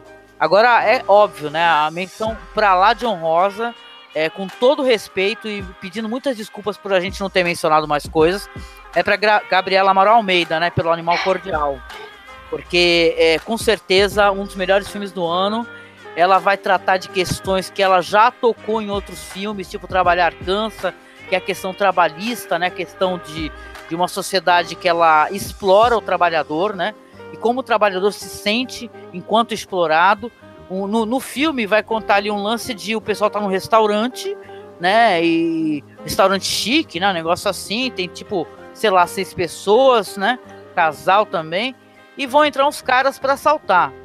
Aí que o filme vai dar umas reviravoltas interessantes, porque é como é que esses, esses, essas pessoas que trabalham no restaurante, elas vão se comportar mediante essa situação de extremo perigo, né? E vão se revelar, inclusive, pessoas é, capazes de qualquer negócio entendeu? Né? Tem um lance ali, tem o cara que é o dono do restaurante, a mina que é apaixonada por ele, trabalha no restaurante como garçonete, o cozinheiro que está sendo interpretado ali por aquele ator maravilhoso. Eu esqueci agora de cabeça se o nome é dele. O Irandir Silva. Ah, esse cara é tipo assim, parece que o cara pisa num filme, ele, né, ele tem uma coisa, ele tem um poder, né, esse esse ator, assim, ator. ele é ele é maravilhoso. E a Gabriela, cara, ela é uma diretora jovem, entendeu? Que, sabe? Aliás, eu fiz uma confusão aqui, eu falei uma bobagem. O Trabalhar Cansa não é da Gabriela, viu? Só pra me corrigir, me, antes que alguém venha mencionar, né? O Trabalhar Cansa é da. Me ajude aí, Nia, que eu sei que tu lembra de cabeça. uh, é da Juliana Rojas. Aê, obrigada, minha amiga. Porque eu, eu, fiz a menção, eu fiz um link mental, só que eu confundi as diretoras, né? Sim. E é uma outra grande diretora também que de filmes que eu gosto bastante, né? Mas a, a, o lance é que é, a questão trabalhista, ela tá no filme porque o pessoal já passou do horário de trabalho, de trabalho, todo mundo quer ir embora e acaba dando essa merda. E aí, sabe, é um filme que é um filme slasher que vai ter muito sangue, né? E é bem é um filme surreal de tão bom, cara. Que eu assisti, demorei muito para assistir, sofri muito para assistir, porque a questão de distribuição aqui do, do Brasil de filmes é bem complicada, filme brasileiro, sabe? Você vai na sala, todo mundo sabe disso, é muito filme americano, e a, putz, você não acha filme brasileiro, é bem. Se tu não tá em São Paulo, assim, São Paulo capital, é bem difícil você conseguir assistir. Até, tô esperando até hoje o filme lançar aqui em Santos. O cara da, do Cinearte Posto 4 prometeu, né? Escreveu, eu escrevi lá no perfil dele no Facebook. Ele falou que ia colocar o, passar o filme de Cinearte, não passou. E eu acabei tendo que assistir de maneiras escusas. Desculpe, porque, meu, eu amo essa diretora, eu acho ela maravilhosa. Eu fiz uma confusão aí, mas eu assisti vários curtas dela. Ela já tem um trabalho muito. Opa! Ela já tem um trabalho muito importante com curtas, onde ela trabalha a temática da maternidade de uma maneira muito subversiva. Ela olha para a questão da maternidade de uma maneira interessante. Então, olha, se você tiver é, mesmo, é, sabe, você gostou de assistir a, esse filme maravilhoso aí, o Animal Cordial, procure os curtas da Gabriela Amaral Almeida, porque é inacreditável. Ela já tem um trabalho enquanto roteirista importante e, na minha opinião, cara, ela é uma das jovens diretoras mais importantes do Brasil, cara, mesmo. Assim, eu gosto dela, eu gosto do Denison Ramalho, tô louca aqui da vida querendo assistir o Morto Não Fala, mas a Gabriela, cara, é, é um filme que você tem que ir lá agradecer, dar o feedback para essa mulher, porque ela é super acessível no Facebook, dar o feedback, falar, ó, oh, mina, tá arrebentando. Só isso. Cara, a atuação do Murilo Benício desse filme, para mim, equivale a, assim, em questão de, de loucuragem, de sandescência, a atuação do Nicolas Cage Mendes. Sim, tá muito legal, muito maneiro. Lembra muito, é um filme bem sangrento mesmo. Eu gostei muito desse filme. Também assisti bem tardio e de maneira escusa também, porque, né, interior a gente sabe que não vai rolar tão já. Mas é assim, slasher nacional, coisa que você nunca imaginou que ia ver e esse ano rolou. Filmaço mesmo. É, então, eu quero assistir esse filme aí. É... Pô, vai pra ontem, meu amigo, pra ontem, sério. É, então. O foda é que, tipo, pro. Como eu tô, é, escrevo pro blog lá, né? Tô assistindo muito pouco filme desses an desse ano, né? Só mais filmes, sei lá, nos 80, 60, 70, pra assistir esse filme, agora aproveitar você vai fazer isso. O... Queria perguntar para vocês, esse aí que você comentou aí do. Que, te- que é com o Daniel. Ah, esqueci o nome dele Daniel agora. Oliveira? Daniel Oliveira. Qual que é o nome do filme? É, o... é que é do Rodrigo. É o Morto Não Fala. É, o Morto não É fala. o é do Denison Ramalho, Morto Não Fala. Já É, saiu pra não. cinema e tal? Ou só ano que vem, pelo jeito? Só ano que Olha, vem. né? eu acho que só o pessoal assistiu em cabine, pra imprensa, ou foi no Festival de São Paulo, porque, bicho, eu não consegui assistir. É, mas beleza. É, Nia, fala as suas então. Não, perdão, é a Dani, né? Dani, fala as suas. É Dani. Então, é, minhas menções honrosas, eu escolhi, na verdade, duas séries. Esse ano, por algum motivo que eu não sei, saiu muito seriado de terror.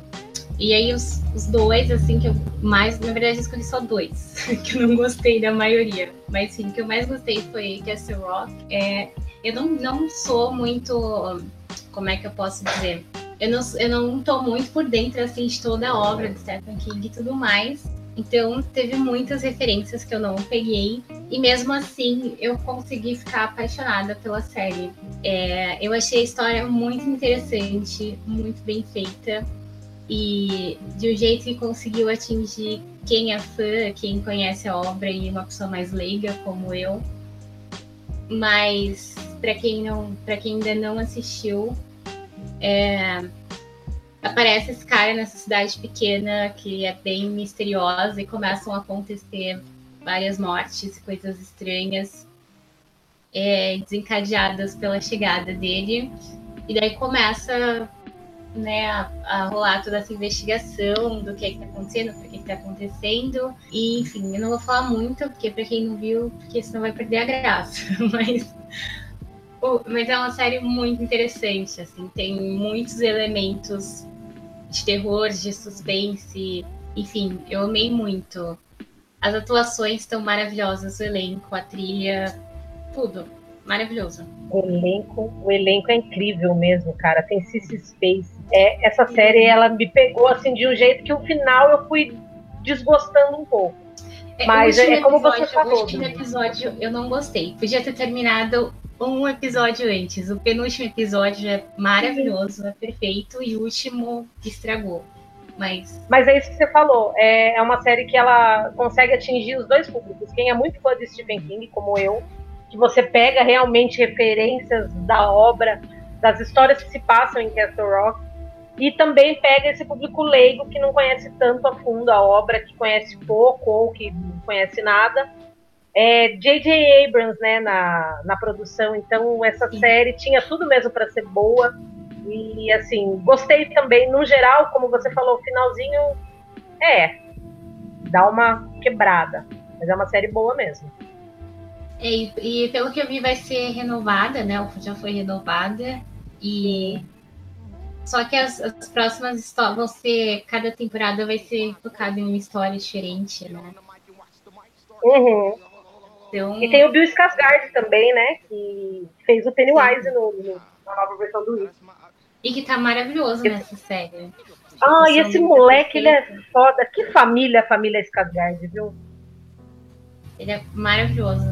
Assim, é uma série que eu gostei muito. Pra mim foi uma das melhores que saiu esse ano. E outra série pra mim foi uma baita de uma surpresa. É uma série da, que saiu da Netflix. Eu não sei se eu falar o nome certo. É Insatiable. Insaciável. Acho que foi o nome em português. E Nossa, essa série é super polêmica. sim, A gente meteu o pau nela. Sim, essa série, por isso eu falei que me pegou de surpresa, porque assim, eu tinha visto o trailer. Aí, ah, ok, parecia, sei lá, que era um, uma série adolescente normal, parecido com, sei lá, Minas Malvadas ou sei lá o quê. E aí depois rolou toda essa polêmica em volta da, desse lance que a série estava sendo gordofóbica e etc e tal. Mas beleza, bateu aquela curiosidade e eu fui assistir a série. É, aí eu percebi que a- a- essa polêmica em si não tem nada a ver, porque se você acompanha a história da personagem, você vê que eles não levam para esse lado do preconceito. E leva muito mais para os sentimentos dela em relação a tudo. A como ela lida com isso. E aí tem o lado, o lado cruel, mas tem o lado que não é, entendeu? acho que a série foi um pouco injustiçada porque as pessoas julgaram antes de assistir. Mas o que, eu gost... o que eu gostei mesmo, que me surpreendeu, é porque em nenhum momento a série se vendeu para esse lado de, é, de ser um thriller ou de, de terror e tudo mais. Eu, eu, acho que eu vou acabar estragando, que eu vou posso contar o final? Ah. Olha, por mim, eu, eu acho que eu vou Olha, eu, eu não vou assistir com certeza, então pode contar o que você quiser. Corta um pouquinho. É porque no final, ela. A, a, personagem principal, ela acaba. É, tipo, ela vai dando pequenos, pequenos traços, assim, de que ela tem algum problema é, em relação a ser violenta e etc. Alguns traços de psicopatia. E o final da série termina com uma morte, assim, e, e de um jeito bem. Não é nada leve, assim, é bem nível filme de, de psicopata mesmo, de terror. E aí foi, foi, um grande choque, porque em nenhum momento a série foi vendida dessa forma. Era só uma série teen, fofinha, que ia ser no máximo engraçada, com humor mais pesado. Só que a série foi muito pra esse lado, assim. E eu achei muito interessante, me surpreendeu muito. E também vai ter uma segunda temporada, não, não sei se vai ser ano que vem ou se vai ser mais pra frente. Qual que, desculpa, qual que é a série? Insatiable. É, acho que tá insaciável em português. Entendi. Mas é muito legal. Pensei que você ia falar do Mundo Sombrio de Sabrina? Não, eu odiei. Oh, sério? Caraca, tu gostou de Insatiable e não gostou do Mundo de Sabrina? não gostei.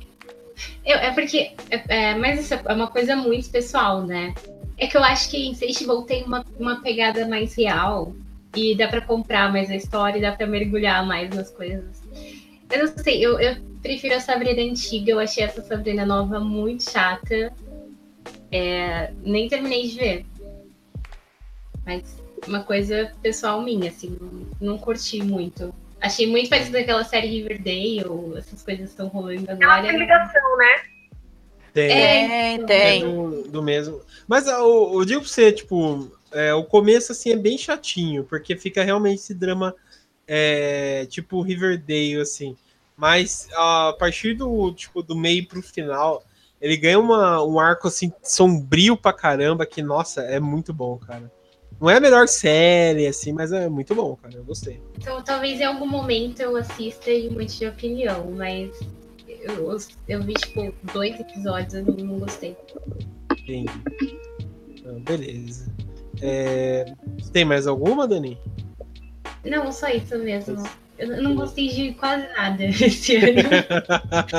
Vocês verem, já foi difícil. Não, cegado. É... Bonia, fala aí então suas menções honrosas. Bom, vamos lá. Eu separei três filmes aqui que me mexeram muito comigo, uh, pessoalmente. É, o primeiro, como eu falei de November, que é o filme do ano para mim, é, que tem essa pegada de contos de fada é, a primeira menção rosa que eu vou falar é um filme que, para mim, é um baita conto de fadas, nacional, inclusive, que é As Boas Maneiras. Que filme Aê. lindo.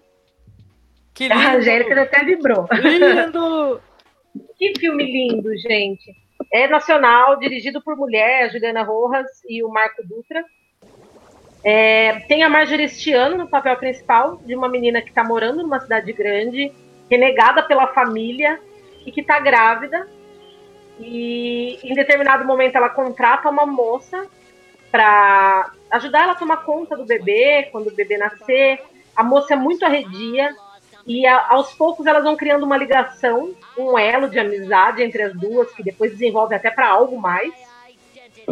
E aí, é, o filme basicamente é um filme de criatura, é um filme de lobisomem. É, tem uma pegada de contos de fada, como eu falei, mas ele é todo se passado atualmente, com elementos de realidade e que eu acho que dão um tom muito bonito ao filme. O final é uma coisa assim, para mim, total Frankenstein. É um final incrível, um final bonito, é um filme belíssimo, muito bem dirigido. E para mim, assim, é um filme nacional do ano, inclusive. É, genial, nossa, efeitos especiais, né, a temática, Isso. né? É, tem a Uhum. questão do trabalho, porque sim, a Juliana Rojas aí, não me embananei, ela tem um trabalhar cansa, né? Que é genial, genial. Esse filme é muito bonito, gente. Recomendo muito. Assim, assistir de maneira escusa também. A distribuição de cinema nacional é como a Angélica falou, é dificílimo. É, pouquíssimas salas. Eu tentei ir para São Paulo ver, inclusive, não consegui pegar a sessão. E é um filme muito bonito e é um filme que vale a pena ser assistido, um dos melhores filmes assim nacionais que eu já vi, um dos melhores nacionais do ano. O segundo, vamos ver, deixa eu pensar. Eu vou falar sobre um filme que é um filme de estreia de um cara chamado Justin P. Land. É um filme chamado The Dark. Não sei se alguém assistiu. The É um Dark. filme The Dark, é um filme muito bonito. É, conta a história de uma moça, de uma menina, que ela foi estuprada e morta pelo namorado da mãe, e que ela fica assombrando uma floresta do lugar onde ela morava. Ela fica vagando lá e se alimentando de carne humana. Ela é meio uma entidade canibal que mata todo mundo que se aproxima dela e ela devora.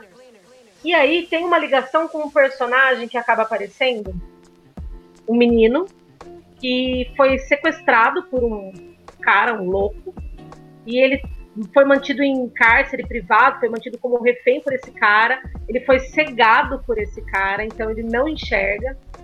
A moça, a menina devora esse psicopata, numa que ele está tentando fugir da polícia, com o menino.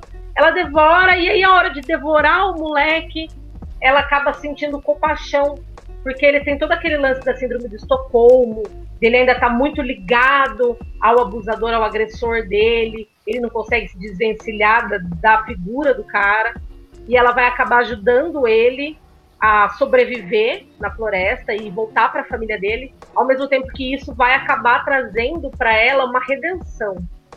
É, Vai acabar afetando muito a personagem ao longo do filme. É um filme muito bonito, é um filme que fala de abuso, de violência sexual, de, de abuso físico, de uma maneira muito leve para um filme de terror, mas que é um, é um filme que tem uma profundidade muito grande se você for olhar as metáforas, as nuances por, por trás do filme. É um filme que à primeira vista pode parecer até meio chatinho. Muita gente falou isso para mim, que achou um filme bem qualquer coisa, mas é um filme que se você for levar por esse âmbito de você olhar a situação de quem sofre um abuso físico e sexual, principalmente na, infância e na juventude, você acaba gostando muito desse filme por causa disso. Não sei se Vou, vocês assistiram. vou, vou descolar, hein, Nia? Já tá na lista aqui. The Dark. Recomendo Caramba. fortemente. The Dark é um dos filmes assim que eu mais gostei esse ano.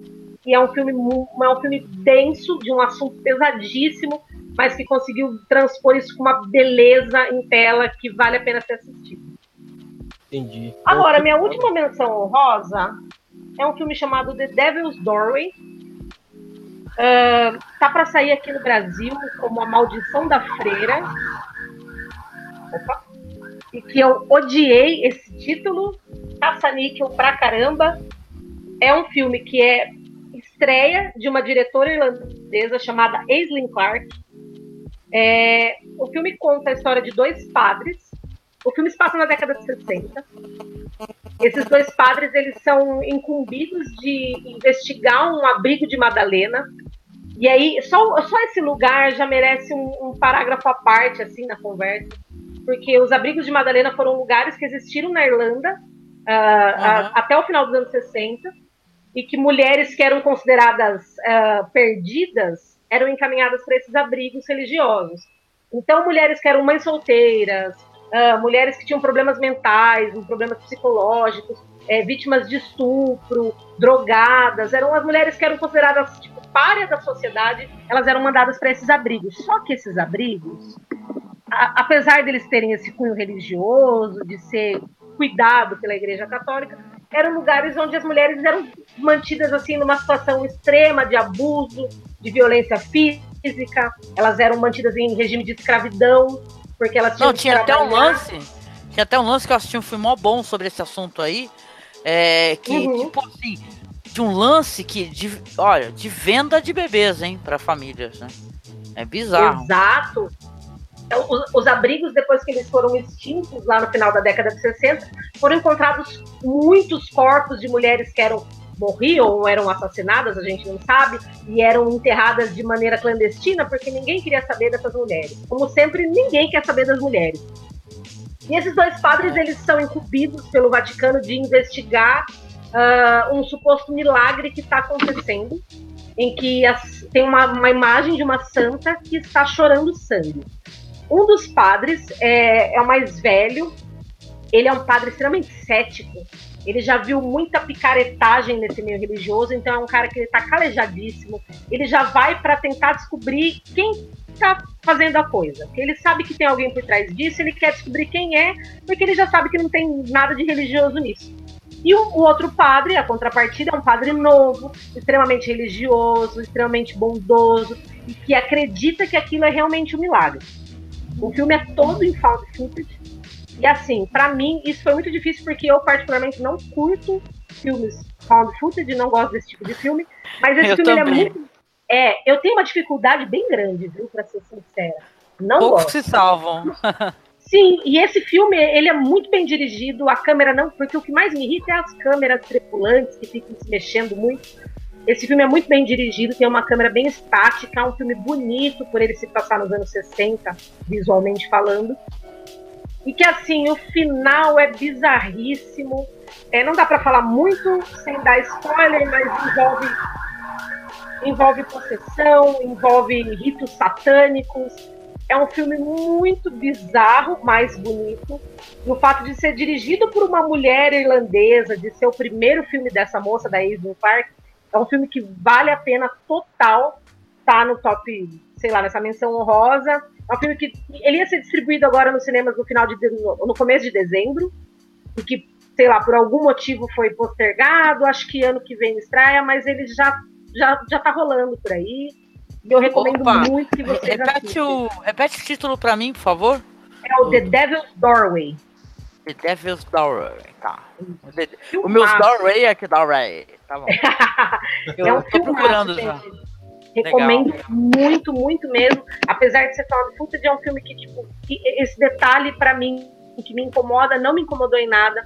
É um filme que tem um final, umas sequências finais, assim, extremamente claustrofóbicas, que é um filme muito indigesto, assim, para mulheres, você assistir, você se colocar no lugar daquelas mulheres, é um filme que é muito necessário. Excelente. Foda, gostei do. Pô, ah, tá, é. Esquece. Não, é que tem um. um, é, um filme também da, da, Netflix que chama All, All the Devil's Door. Eu ah, não, não, não tem ligação. Porque esse, esse All the Devil's Door é muito ruim. Esse vai sair no Brasil como a maldição da freira. E eu achei até bom que eles esperaram um pouco para lançar aqui, porque acho que ia acabar tendo confusão da galera achar que ia estar tá assistindo algo parecido lá é... ao monstro James Wan que uhum. na verdade não tem nada a ver, é um filme muito bem dirigido, nem parece que é um filme de estreia da moça, a moça já chega com os dois pés na porta. E assim, oh, achei que uma decisão bem acertada de postergarem um pouco, de demorarem uhum. para lançar aqui, para não casar, para não causar essa confusão que assim. poderia, assim, na, no meu ponto de vista, atrapalhar a distribuição do filme aqui no Brasil. Porque a Zylon já tinha lançado um filme de feira também no mesmo É, cara. Aí você pensa, e sabe o que é mais, mais bacana desse filme? A Madre Superiora do, desse abrigo de Madalena, ela é uma mulher tão bizarra, assustadora, e ela é uma velhinha normal, bonitinha, olhinho claro, carinha de fofa, mas ela é tão ruim. A imagem dela assusta muito. Olha, eu não vi a freira, e não pretendo ver, como eu disse, mas eu tenho certeza que a imagem dela de ser uma senhorinha vai assustar e vai causar muito mais medo do que a freira do, do, do filme A Freira mesmo. Hum. Ah, Bom, legal, hein? Vou assistir, mas duvido, porque a freira tá no meu coração. Ai, credo. Não, mas eu, eu, eu vou assistir. Ah, ela fez o. Essa moça aí, essa, essa atriz aí que faz a freira, ela fez o Hunger do. O. o do Steve McQueen. Ah! Não lembrar, não sabia disso. É, eu tava vendo aqui, ela fez o, o Hunger. Ela tem uma carinha assim de fofa que vai acabar com a sua vida, que é muito foda. Ah, Pô, mas... legal, hein? Não, já, já pesquisei aqui, já até, já até selecionei aqui para assistir. Eu acho que vocês vão gostar bastante. Beleza. Bom, pessoal, é, acho que ficou meio extenso aqui o é programa, mas, mas ficou muito bom, porque é final, final de ano, né? Então a gente resumiu nossos filmes favoritos, tipo, o pessoal mandou nos grupos, né? Os filmes dele, né, deu bastante coisa, mas foi um trabalho árduo, resumiu cinco filmes para cinco filmes, perdão, né? Então, essa vai a dica, né? Se você também tem seu filme favorito, os cinco filmes favoritos, deixa um comentário pra gente, no, tanto no Facebook como Twitter, Instagram, é, ou na, até na própria página do Terrormania, né? No, no blog Terrormania, falando seus cinco filmes e suas menções honrosas pra gente. Então é isso, galera. Então eu quero agradecer muito, muito mesmo a presença da Dani. Obrigado, Dani. Sempre uma honra participar. Isso aí, hashtag gratidão. Hashtag gratidão. É, quero agradecer também a presença da Nia. Obrigado, Nia. Eu que agradeço. Sempre divertidíssimo gravar com vocês. Sempre me divirto muito e sempre fico muito feliz. Aí sim, obrigado. E também quero agradecer muito, mas muito mesmo a presença da Angélica, que enriqueceu ainda mais o papo com, com oh, obrigado. que ela trouxe. Isso Desculpa, eu... eu... sou muito ruê, viu, gente? Eu sou assim, meio fala... tagarela, ruê, brincalhona, sarruda, viu? Desculpe, hein, gente, se eu ofendi alguém aí. Foi ótimo, foi ótimo. Não, foi Mas eu agradeço demais, espero que eu volte aqui, né? Pode me chamar, que eu venho de boa. E caramba, quem puder nos visitar, apareça lá, gente. A gente tem tanto tema interessante, para além até do terror. É masmorracine.com é, .com.br, né? Nosso novo endereço.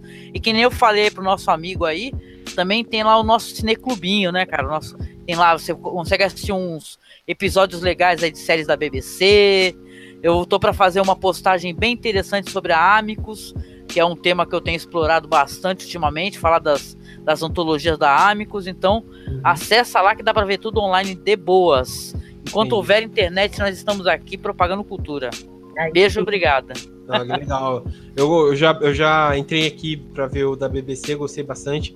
A Amicus eu gosto bastante, os uhum. filmes que eles fazem e tal. Sim, também. É, não é tão melhor que a Hammer, né? Aqueles caras. É, mas a Amicus é outra pegada, é outra pegada. Não, não, mas é, eu gosto bastante.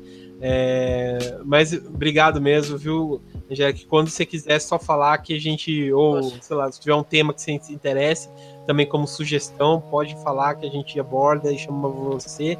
E a gente Obrigado, eu que agradeço. Essa gravação. Então é isso, galera. Então, feliz ano novo para vocês, todo mundo aí. É, muita paz também, alegria. Que Deus, Deus abençoe em 2019. Sim. Vamos todo mundo se preparar aí pro ano zero da besta, hein, cara? Força. Mas enfim, é... bom, enfim, né? É... Então, feliz ano novo e paz para todo mundo aí. Valeu, galera. Até mais. Tchau, gente. Música